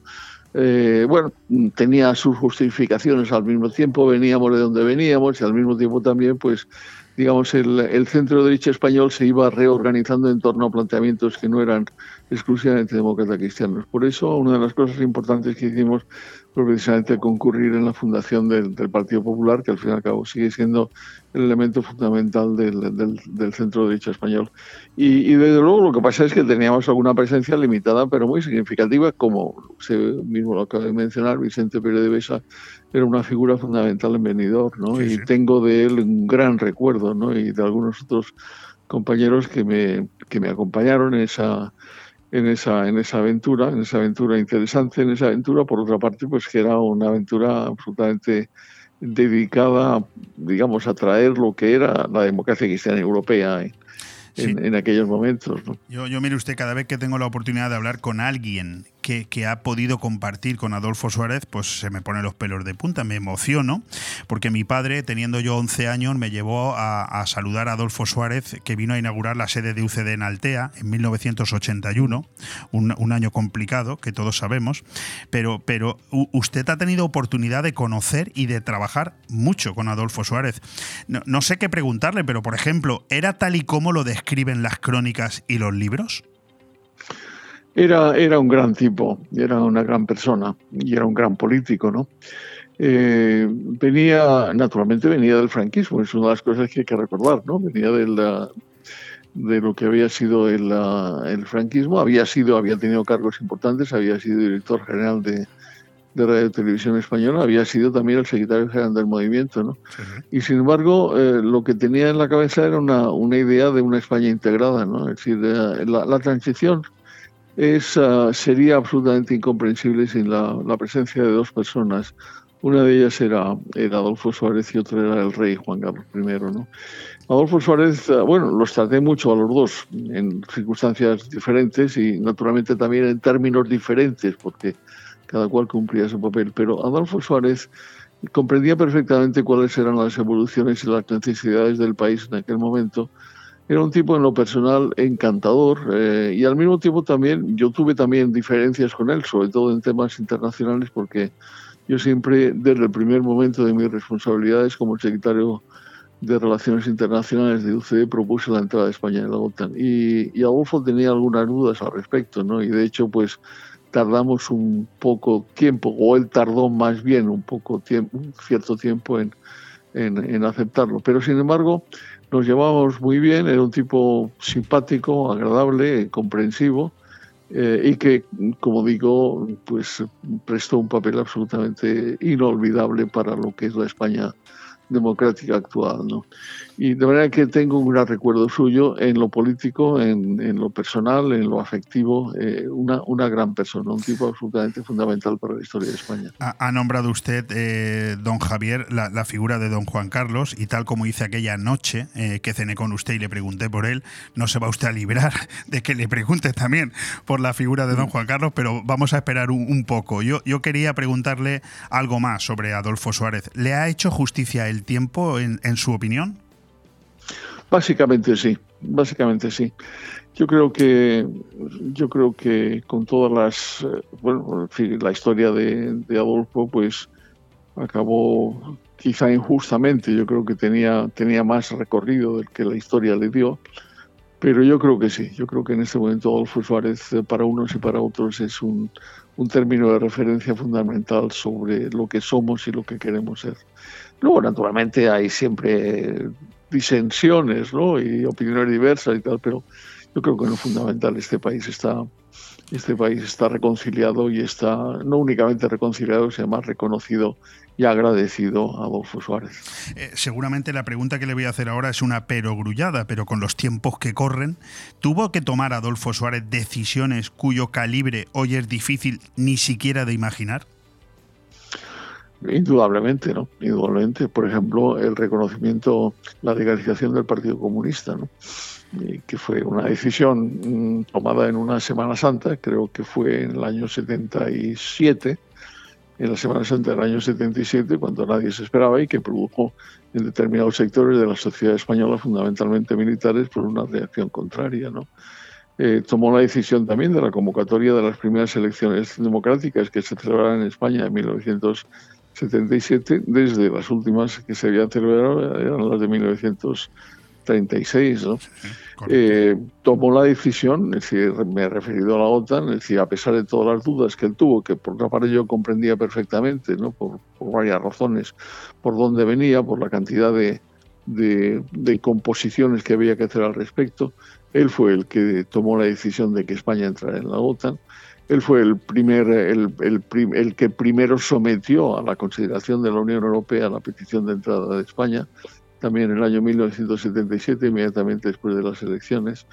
Él fue el que, estando en el gobierno, hay que recordar que al fin y al cabo las primeras elecciones son del 77, pero el 77, la, la legislatura del 77 al 79 es la legislatura constitucional.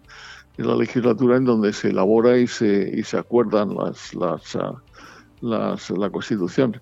Él fue el que al mismo tiempo también, antes de que se celebraran las elecciones, eh, en 1976, había presentado también el referéndum sobre, sobre la reforma política, ¿no? que era un tema enormemente complicado en donde no todas las fuerzas políticas españolas estaban de acuerdo. No, no, no, él hizo, hizo cosas eh, de una valentía en este momento difícilmente Sí, bueno, si me lo permite, eh, Si me lo permite, inimaginables en el día de, hoy. Inimaginables. pero bueno. Eh, déjeme que le pregunte por don Juan Carlos. Eh, ¿Cómo, cómo lo recuerda? Y, por otro lado, ¿le está haciendo el tiempo justicia? Mire, como le he dicho antes, don Juan Carlos también es una figura absolutamente fundamental para, para la transición española y consiguientemente para la llegada de la democracia a España, ¿no? Juan Carlos ya inmediatamente después de la muerte de Franco, eh, en una mucho antes de que Suárez fuera, hay que recordar que Suárez no es presidente del gobierno hasta julio de 1976, es decir, que entre el 75, cuando muere Franco, y el 76, cuando Adolfo se hace cargo de la presidencia del gobierno, está Arias Navarro, que era, había sido el último presidente del gobierno con Franco. ¿no? Ya en ese momento, eh, el rey Juan Carlos, eh, en varias en varias ah, apariciones públicas eh, hace un expone un proyecto democrático para España de una manera contundente y recuerdo perfectamente lo que hizo precisamente en un viaje a los Estados Unidos en, en marzo, en abril del año 76, cuando ante el Congreso de los de los diputados americanos hizo una, una, intervención que era precisamente la explicación de que España se iba a convertir en democracia. Y eso fue, fundamental precisamente para el reconocimiento y para el apoyo que recibimos de todos los países democráticos en todo el proceso. Y yo creo que esa, esa historia de don Juan Carlos es absolutamente fundamental para nuestra, nuestra historia y para nuestra comprensión. Luego han pasado otra serie de cosas de las cuales no quiero hablar y que no son especialmente felices. Pero eh, ese, ese dato es fundamental. Y, eh, sí, ahí lo vamos a dejar. estoy, de acuerdo. Vino usted, don Javier, eh, hablamos con don Javier Rupérez, vino usted a Benidorm a hablarnos de la situación bélica que se vive hoy en Ucrania. Ha, pasado un mes desde su intervención. ¿Cómo ve hoy la situación? Porque fíjese, decía ayer Antonio Tajani, que es el vicepresidente de, bueno, este, de Exteriores de Italia, que usted lo sabe mejor que yo, decía Putin intenta recomponer la Unión Soviética y no parará. Pues yo estoy básicamente de acuerdo con mi amigo Tajani, que es, buen amigo mío, eh, también de origen demócrata cristiano. Eh, él, ah, él, tiene razón, lo que pasa es que hay que procurar pararle, ¿no? porque si no le paramos es una catástrofe no únicamente para, para Rusia, sino para, ni siquiera para Europa, sino para todo el mundo. ¿no? No, lo que yo conté en Benidorm, y yo lo, recordará, pues es un poco decir, bueno, este es, un, es una, una actividad absolutamente criminal. Es decir, eh, hemos construido un mundo básicamente pacífico, con todos los errores y todo es un mundo perfecto, pero básicamente pacífico, y donde hay un señor que se llama Putin que se cree con derecho a apropiarse indebidamente e ilegalmente del territorio de un país vecino, ¿no? Eso es absolutamente injustificable, ¿no? Porque en el momento en que lo justificáramos, pues volveríamos a, la guerra, tendríamos la tercera guerra mundial.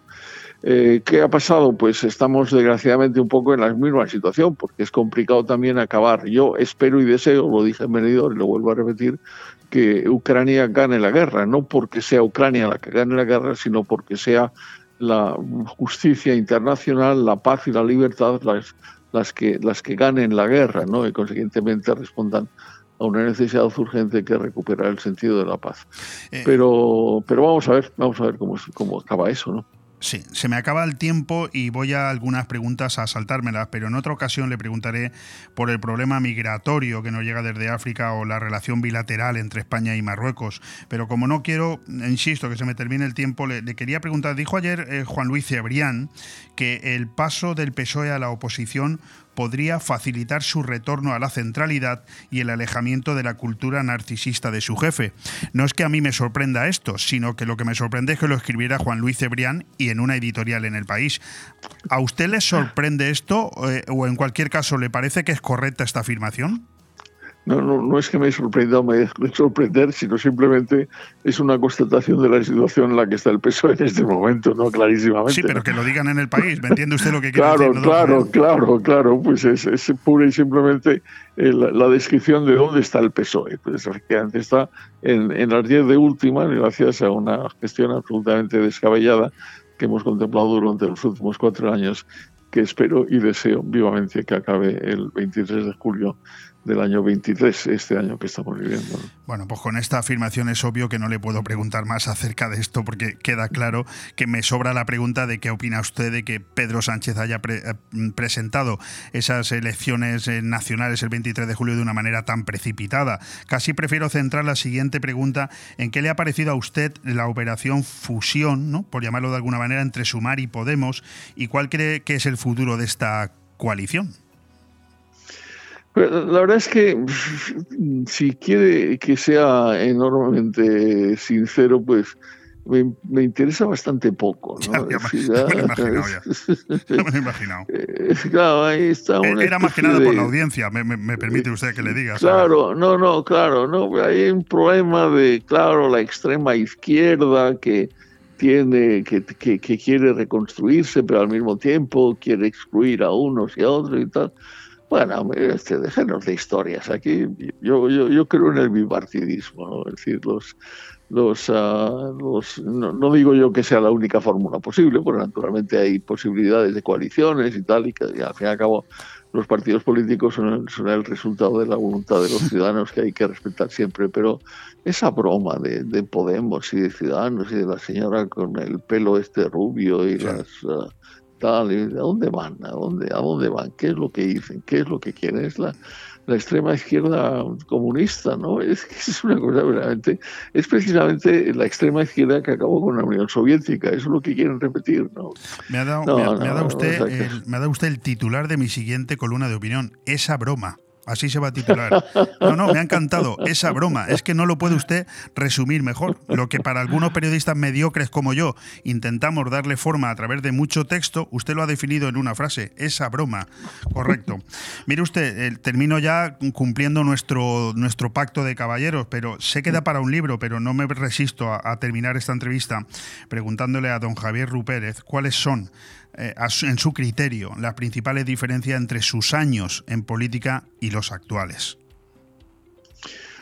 Mire, eh, cada, época tiene sus exigencias, ¿no? Eh, yo, la verdad es que hay, hay mucha gente muy amable, entre otros usted y tantos otros que me encontré en, en y que me encuentro en toda España, ¿no? Que siempre me dirigen pues una serie de elogios personales, no únicamente a mí, sino a la gente de mi generación, y lo que hicimos y la gran diferencia que existe entre unos y otros y tal, pues Mire, mm, respondemos a, exigencias diferentes. ¿no? Yo estoy encantado y la verdad es que estoy muy halagado que me digan que soy un tipo sensacional y hay que ver que qué pena que la gente de ahora no sea como yo y tal. Pero bueno, la gente de hoy es como hoy porque al fin y al cabo también lo eligen los españoles. ¿no? Yo creo que tenemos que hacer una reflexión todos, no, no únicamente los políticos, sino también los españoles para saber exactamente a quién elegimos ¿no? y por qué les elegimos. Porque al fin y al cabo la responsabilidad, la responsabilidad fundamental está en los ciudadanos, está en la ciudadanía y en la elección.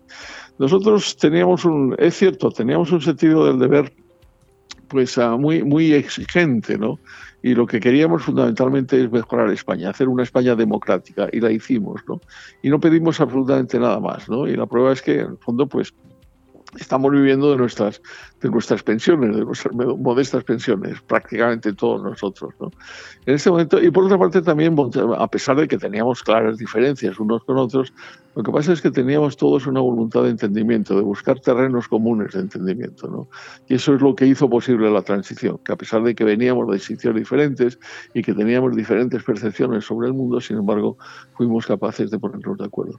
Eso es fundamental, sigue siendo fundamental en este momento. No, no se trata de que la gente de de pensar como piensa, pero que sí que busque terrenos, terrenos y que al fin y al cabo también tenga un sentido del deber, ¿no? Y un sentido de la dedicación y un sentido de la entrega, ¿no? Y eso, eso sí lo teníamos. Pero como digo, no, no, no me atrevo a hacer más comparaciones. Fuimos lo que fuimos, estamos contentos de ser lo que, lo que efectivamente fuimos, estamos contentos de hacer lo que hicimos, estamos contentos también cuando la gente no lo dice.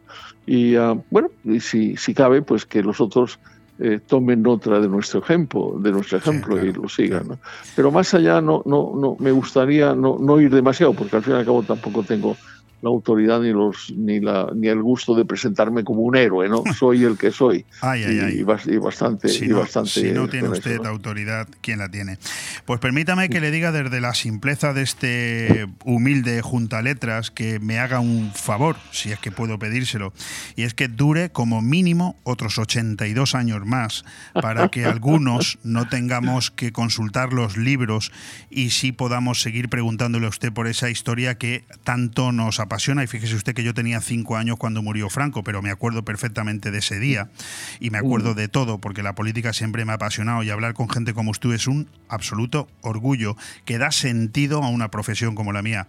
Don Javier Rupérez, muchísimas gracias por su tiempo, ha sido un enorme placer. Para mí también, muchísimas gracias. Lo he pasado muy bien y, me ha hecho recordar muchas buenas cosas. Estoy a su disposición y un gran recuerdo para Benidorm y para sus habitantes. Gente de bien todos ellos. Ya me encargo yo de hacérsela llegar a todo el mundo. Un abrazo. Un abrazo por usted. Adiós, gracias.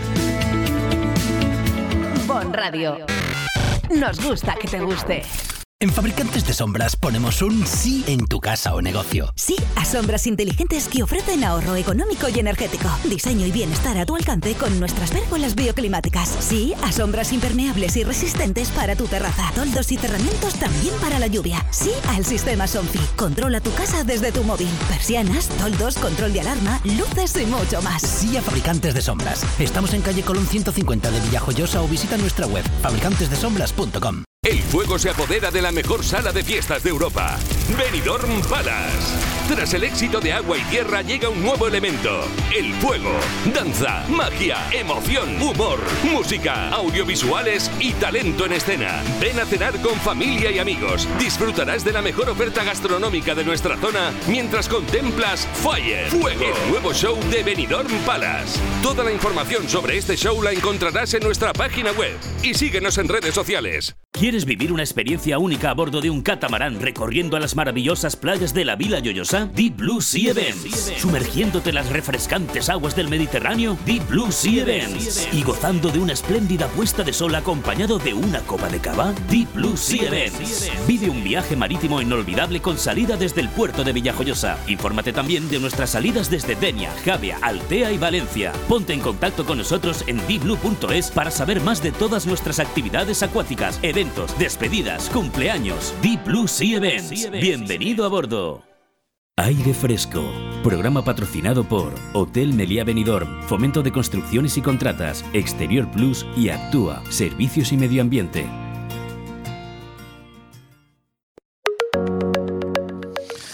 Tras el cierre por el Partido Popular de la histórica Canal Nou, el Botanic, PSOE, Compromís y Podemos, impulsaron la recuperación del servicio público de la radiotelevisión valenciana.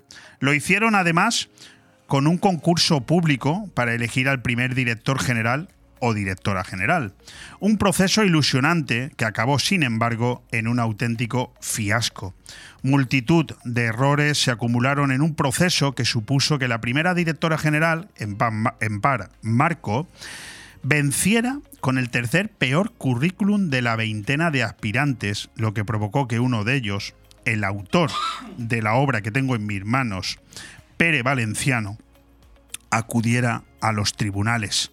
El Tribunal Superior de Justicia de la Comunidad Valenciana acabó anulando el nombramiento, ratificado posteriormente por el Tribunal Supremo. En este libro, insisto, que tengo en mis manos, apunt, crónica de un fracaso anunciado, en este libro valenciano cuenta los entresijos de un tongo que ha supuesto un lastre en los primeros años de Apun, el nombre elegido para el ente autonómico. Déjame que te lea un párrafo publicado hace tres días. La investigación de la Fundación Hay Derecho, que lleva por nombre el Dedómetro, presentó su informe sobre el nivel de politización y amiguismo en la designación de los máximos responsables de 30 entidades públicas de la comunidad valenciana a lo largo de 10 años. La sede de la Agencia Valenciana Antifraude fue el escenario elegido por esta fundación para exponer si los máximos representantes de las entidades públicas valencianas cumplen con esa máxima de mérito y capacidad y los mismos se recogen de manera transparente. Presta atención, la respuesta es a medias. Así, de los 66 currículum analizados, solo superan el 5 33 de los directivos. Las entidades mejor valoradas son la propia Agencia Antifraude, la Agencia Valenciana de la Innovación y la Sindicatura de Contes. Las peores, CIEXAR y la EPSAR. En la Corporación Valenciana de Millans de Comunicación, Apunt, de lo que estamos hablando, la investigación destaca el hecho de que sus responsables actuales estén en funciones no es una casualidad, sino el síntoma de un problema más profundo vinculado con los intentos de control de los medios de comunicación autonómicos por parte de los partidos políticos. Pere Valenciano de la Fuente tiene 47 años y 25 ininterrumpidos dedicados al mundo de la comunicación. Licenciado en periodismo por el CEU San Pablo de Moncada, tiene un Executive MBA por la Universidad de Barcelona y máster de educación secundaria en inglés. Su pasión, además del periodismo, la política y la televisión, son los idiomas. Tras una década con distintas responsabilidades en el diario Las Provincias, dirigió Tele 7 Calderona para, en el año 2010, fundar el grupo El Periódico de Aquí, grupo independiente valenciano líder en la comunidad valenciana. Podría seguir hablando y mucho de Pere Valenciano, pero creo que debo de empezar ya a saludarlo. Pere, ¿qué tal estás? ¿Qué tal? Muy buenas tardes. Muchísimas gracias por esa introducción. Hombre, yo creo que eh, la introducción se ha quedado corta, porque tenía varias opciones. Leyendo el prólogo de tu libro, firmado por Vicente Ferrer Molina, de alguna manera eh, se pone de manifiesto lo que tú y solo tú sabrás, lo que has tenido que pasar y los disgustos que te habrá costado en estos años llegar a donde has llegado. Ahora analizaremos si ha valido la pena, porque por fin este libro ve la luz. Yo tiendo a pensar, Pere, que escribirlo, fíjate lo que te digo, más que una aportación literaria, era una necesidad vital para ti. ¿Estoy en lo cierto?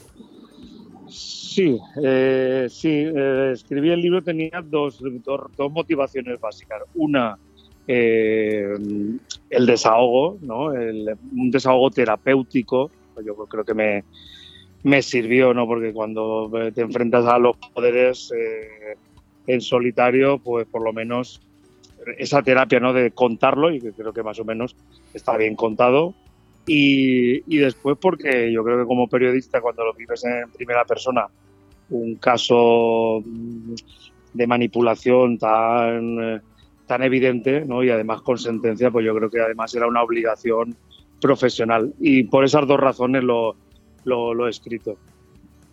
Sí, desde luego. Eh, estaba eh, fijándome en el prólogo porque es absolutamente encomiable. Lo he leído esta mañana, pero ahora lo estaba volviendo a leer y no tiene, no tiene desperdicio. Pere, ¿cómo se va asimilando una injusticia de este calibre, que ya tiene años, pero que al final permanece porque te has presentado dos veces al proceso de selección para elegir al director general de Canal No y al menos en la primera, eh, motivo por el cual termina redactando este libro, eh, se nota que el proceso, bueno, lo describes perfectamente, ¿no?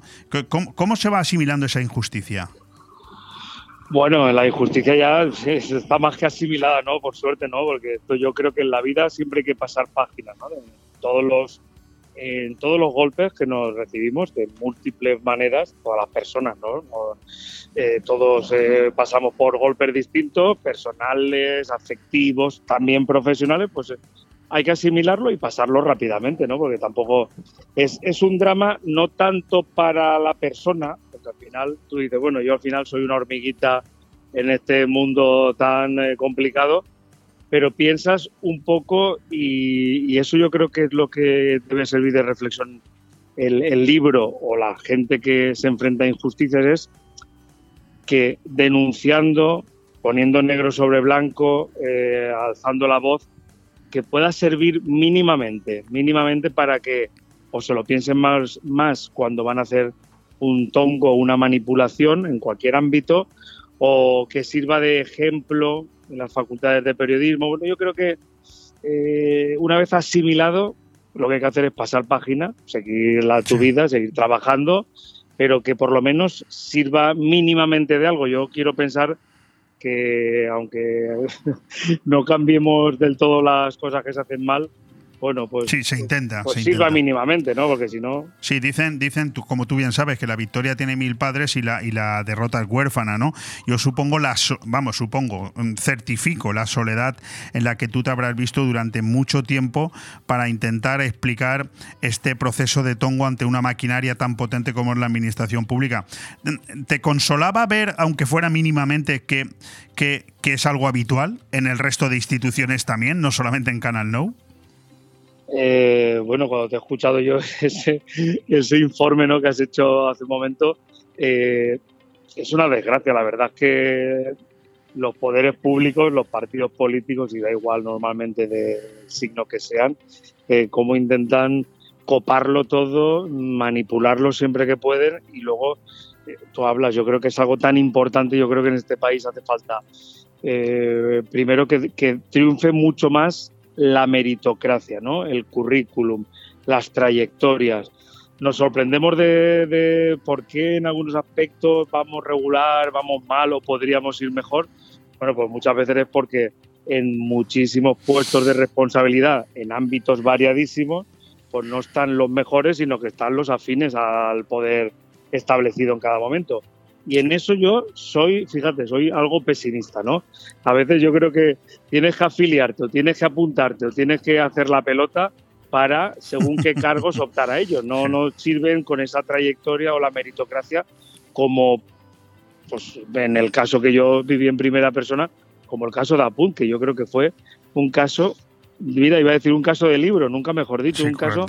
De verdad eh, mm, lamentable, tristísimo. No porque yo al final no haya sido director general, que es que eso es tan pequeñito, yo soy tan pequeñito y tan poco importante, pero es que eso tiene tanta, tantas consecuencias para tantísimas personas del audiovisual, de las facultades de periodismo, las nuevas generaciones, la sociedad que no sintoniza con una televisión, que eso a mí sí que me fastidia. No me fastidia que yo eh, haya sido apartado Está claro, está eh, claro. y tal, sino los efectos que tienen sobre lo que de verdad importa. Eso a mí me duele. Oye, ¿de, de qué estás más convencido ahora que ya han pasado unos años, te vas haciendo mayor, vas viendo las cosas de otra manera?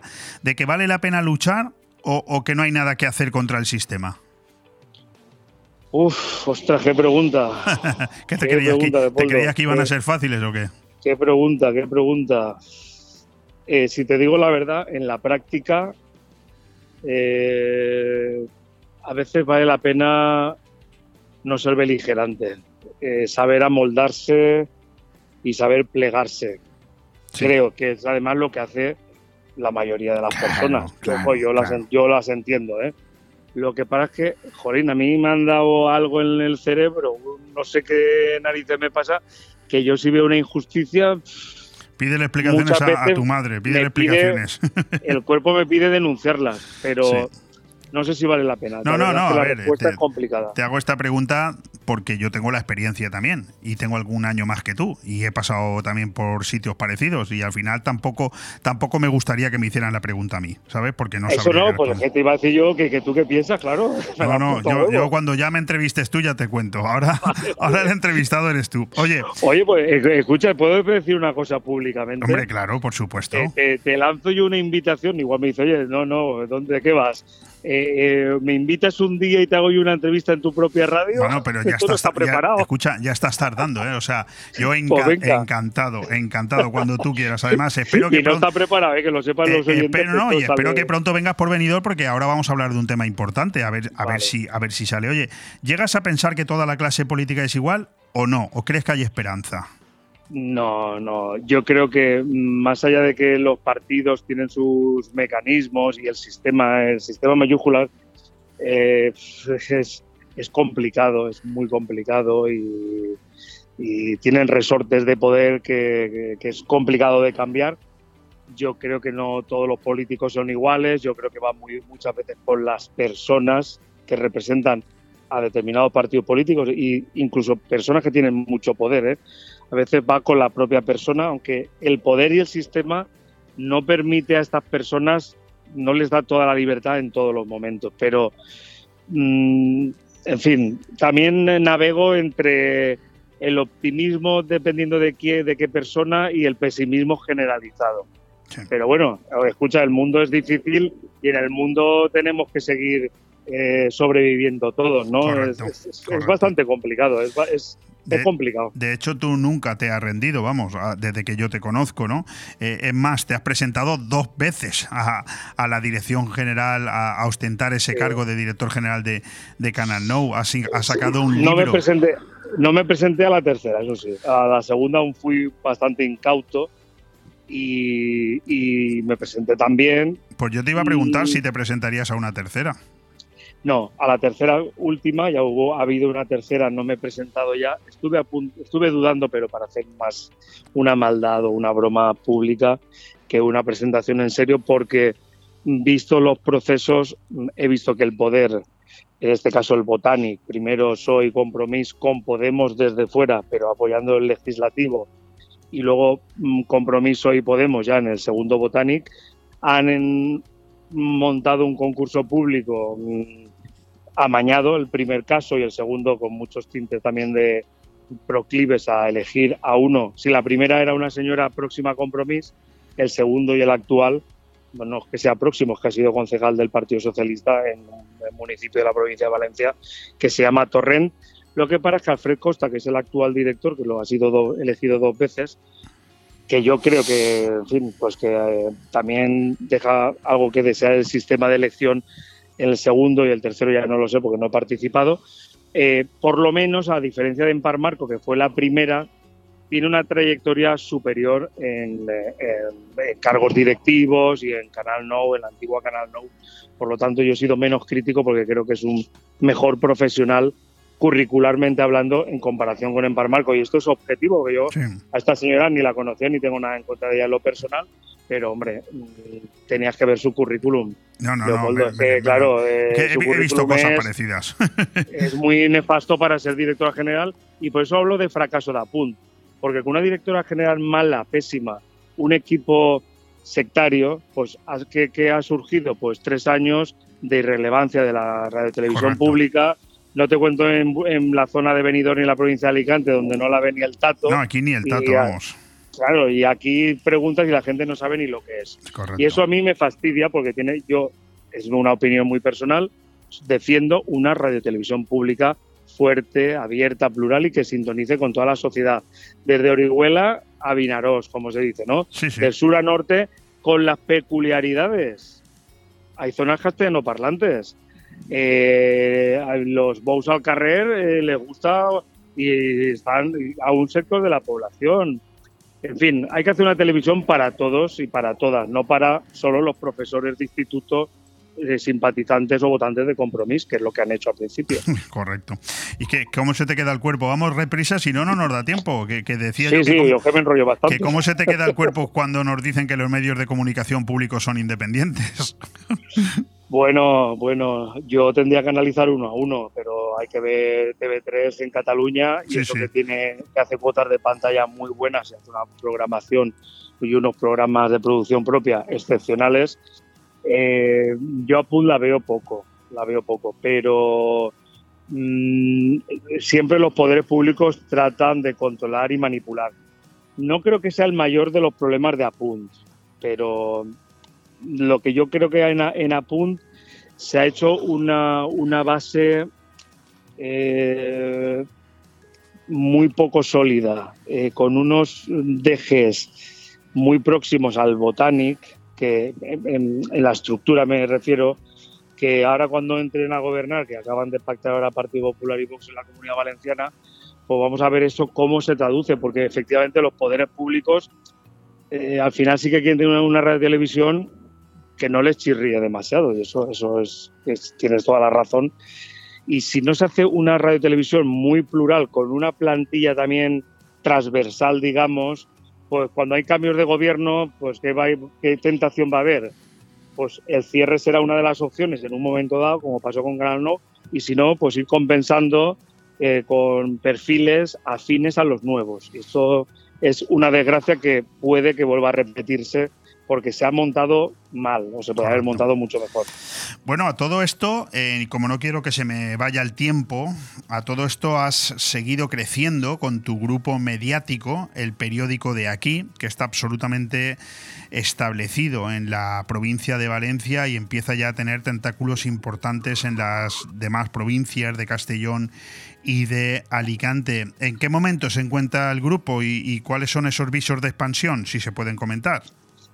Bueno, estamos totalmente implantados en la provincia de Valencia, que nos quedan dos o tres comarcas y, Castellón, con ediciones en papel gratuitas. Nosotros llevamos desde el año 2010, eh, lo digo porque hay un pequeño punto de conflictividad con medios que nacieron siete años más tarde, pero bueno, la justicia resolverá cuando corresponda.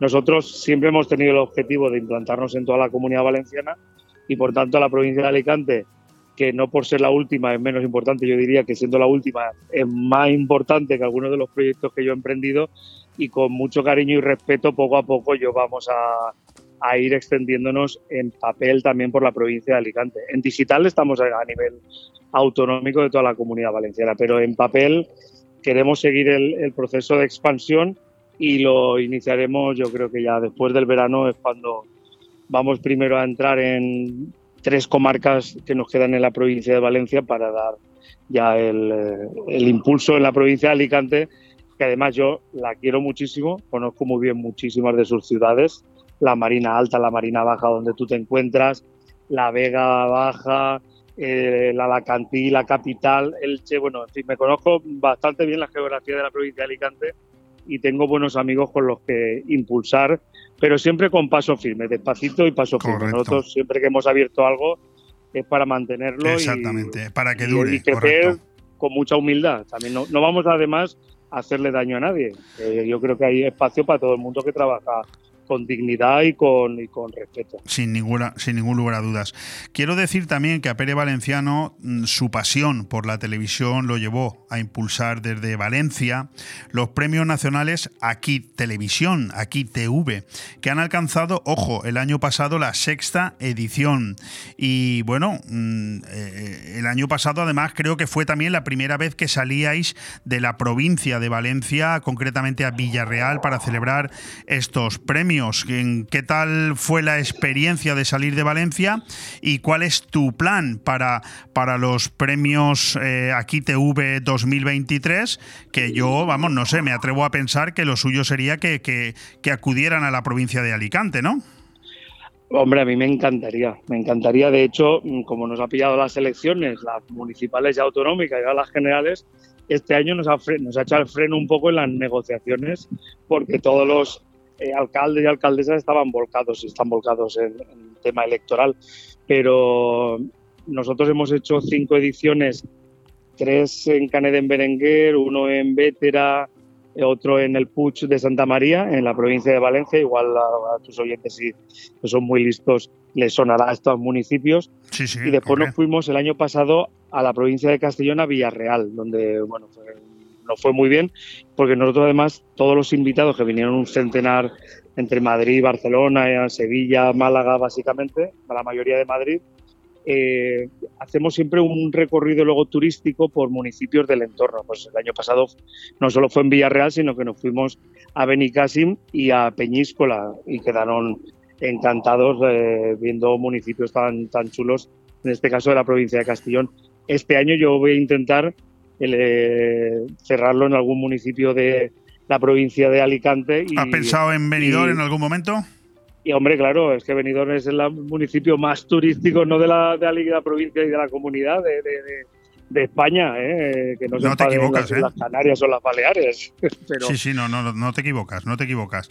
y Bueno, además tenemos, tenemos eh, un, este año una idea que es hacer un homenaje a los programas musicales en la, en la historia de la televisión española.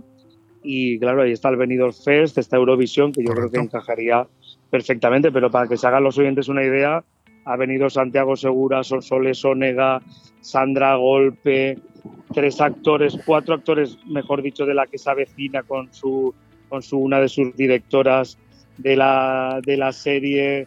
En fin, No, no, bueno, yo tengo aquí, memoria- tengo aquí en la presentación de Aquí TV los premios y es una, es una completa maravilla, una- un lujo. Y ojalá que tengamos suerte y que se celebren en, en Benidorm. ¿Qué, qué te, qué te hace falta para eso? Hombre, pues me hace falta un pequeño empujoncito siempre del, de las instituciones, del ayuntamiento en particular, y nosotros luego hacemos ahí un gran trabajo de producción de la mano de, y de verdad que tiene un impulso porque son los únicos premios de televisión en España que el público es el que elige lo mejor de la televisión, con alguna categoría de televisiones autonómicas, pero luego son todo televisiones nacionales, está bien representada Mediaset, eh, A3 Media, eh, Radio Televisión Española y luego las plataformas, hoy claro, lógicamente Netflix, eh, eh, Amazon Prime, Disney Plus, etcétera. Pues, eh. Pere, no tenemos tiempo para más. Se ha terminado el tiempo, pero yo quiero recordarle a la gente que estamos hablando con Pere Valenciano, periodista, director de un grupo mediático importantísimo en la provincia de Alicante y ahora y también de los premios Aquí TV, que por qué no se celebren esta edición en Benidorm. Vamos a luchar todos y también ese libro Apunt crónica de un fracaso anunciado que yo lo tengo en mi mano, que estoy deseando poder eh, adentrarme en la lectura y que te lo recomiendo a ti también. Pere, muchísimas gracias por habernos atendido y un fuerte abrazo. Muchas gracias y espero visitarte muy pronto. Así será. Y nada, no hay tiempo para más. El justo para dar las gracias a Juan García y Maite Sánchez de la empresa Serco que han estado aquí con nosotros, a Victoria Villar reanudando ese café con empresarios, al gran diplomático Javier Rupérez, un lujo haberlo tenido aquí, y ahora al director y escritor Pere Valenciano. No hay tiempo para más. Mañana a la misma hora. Un abrazo.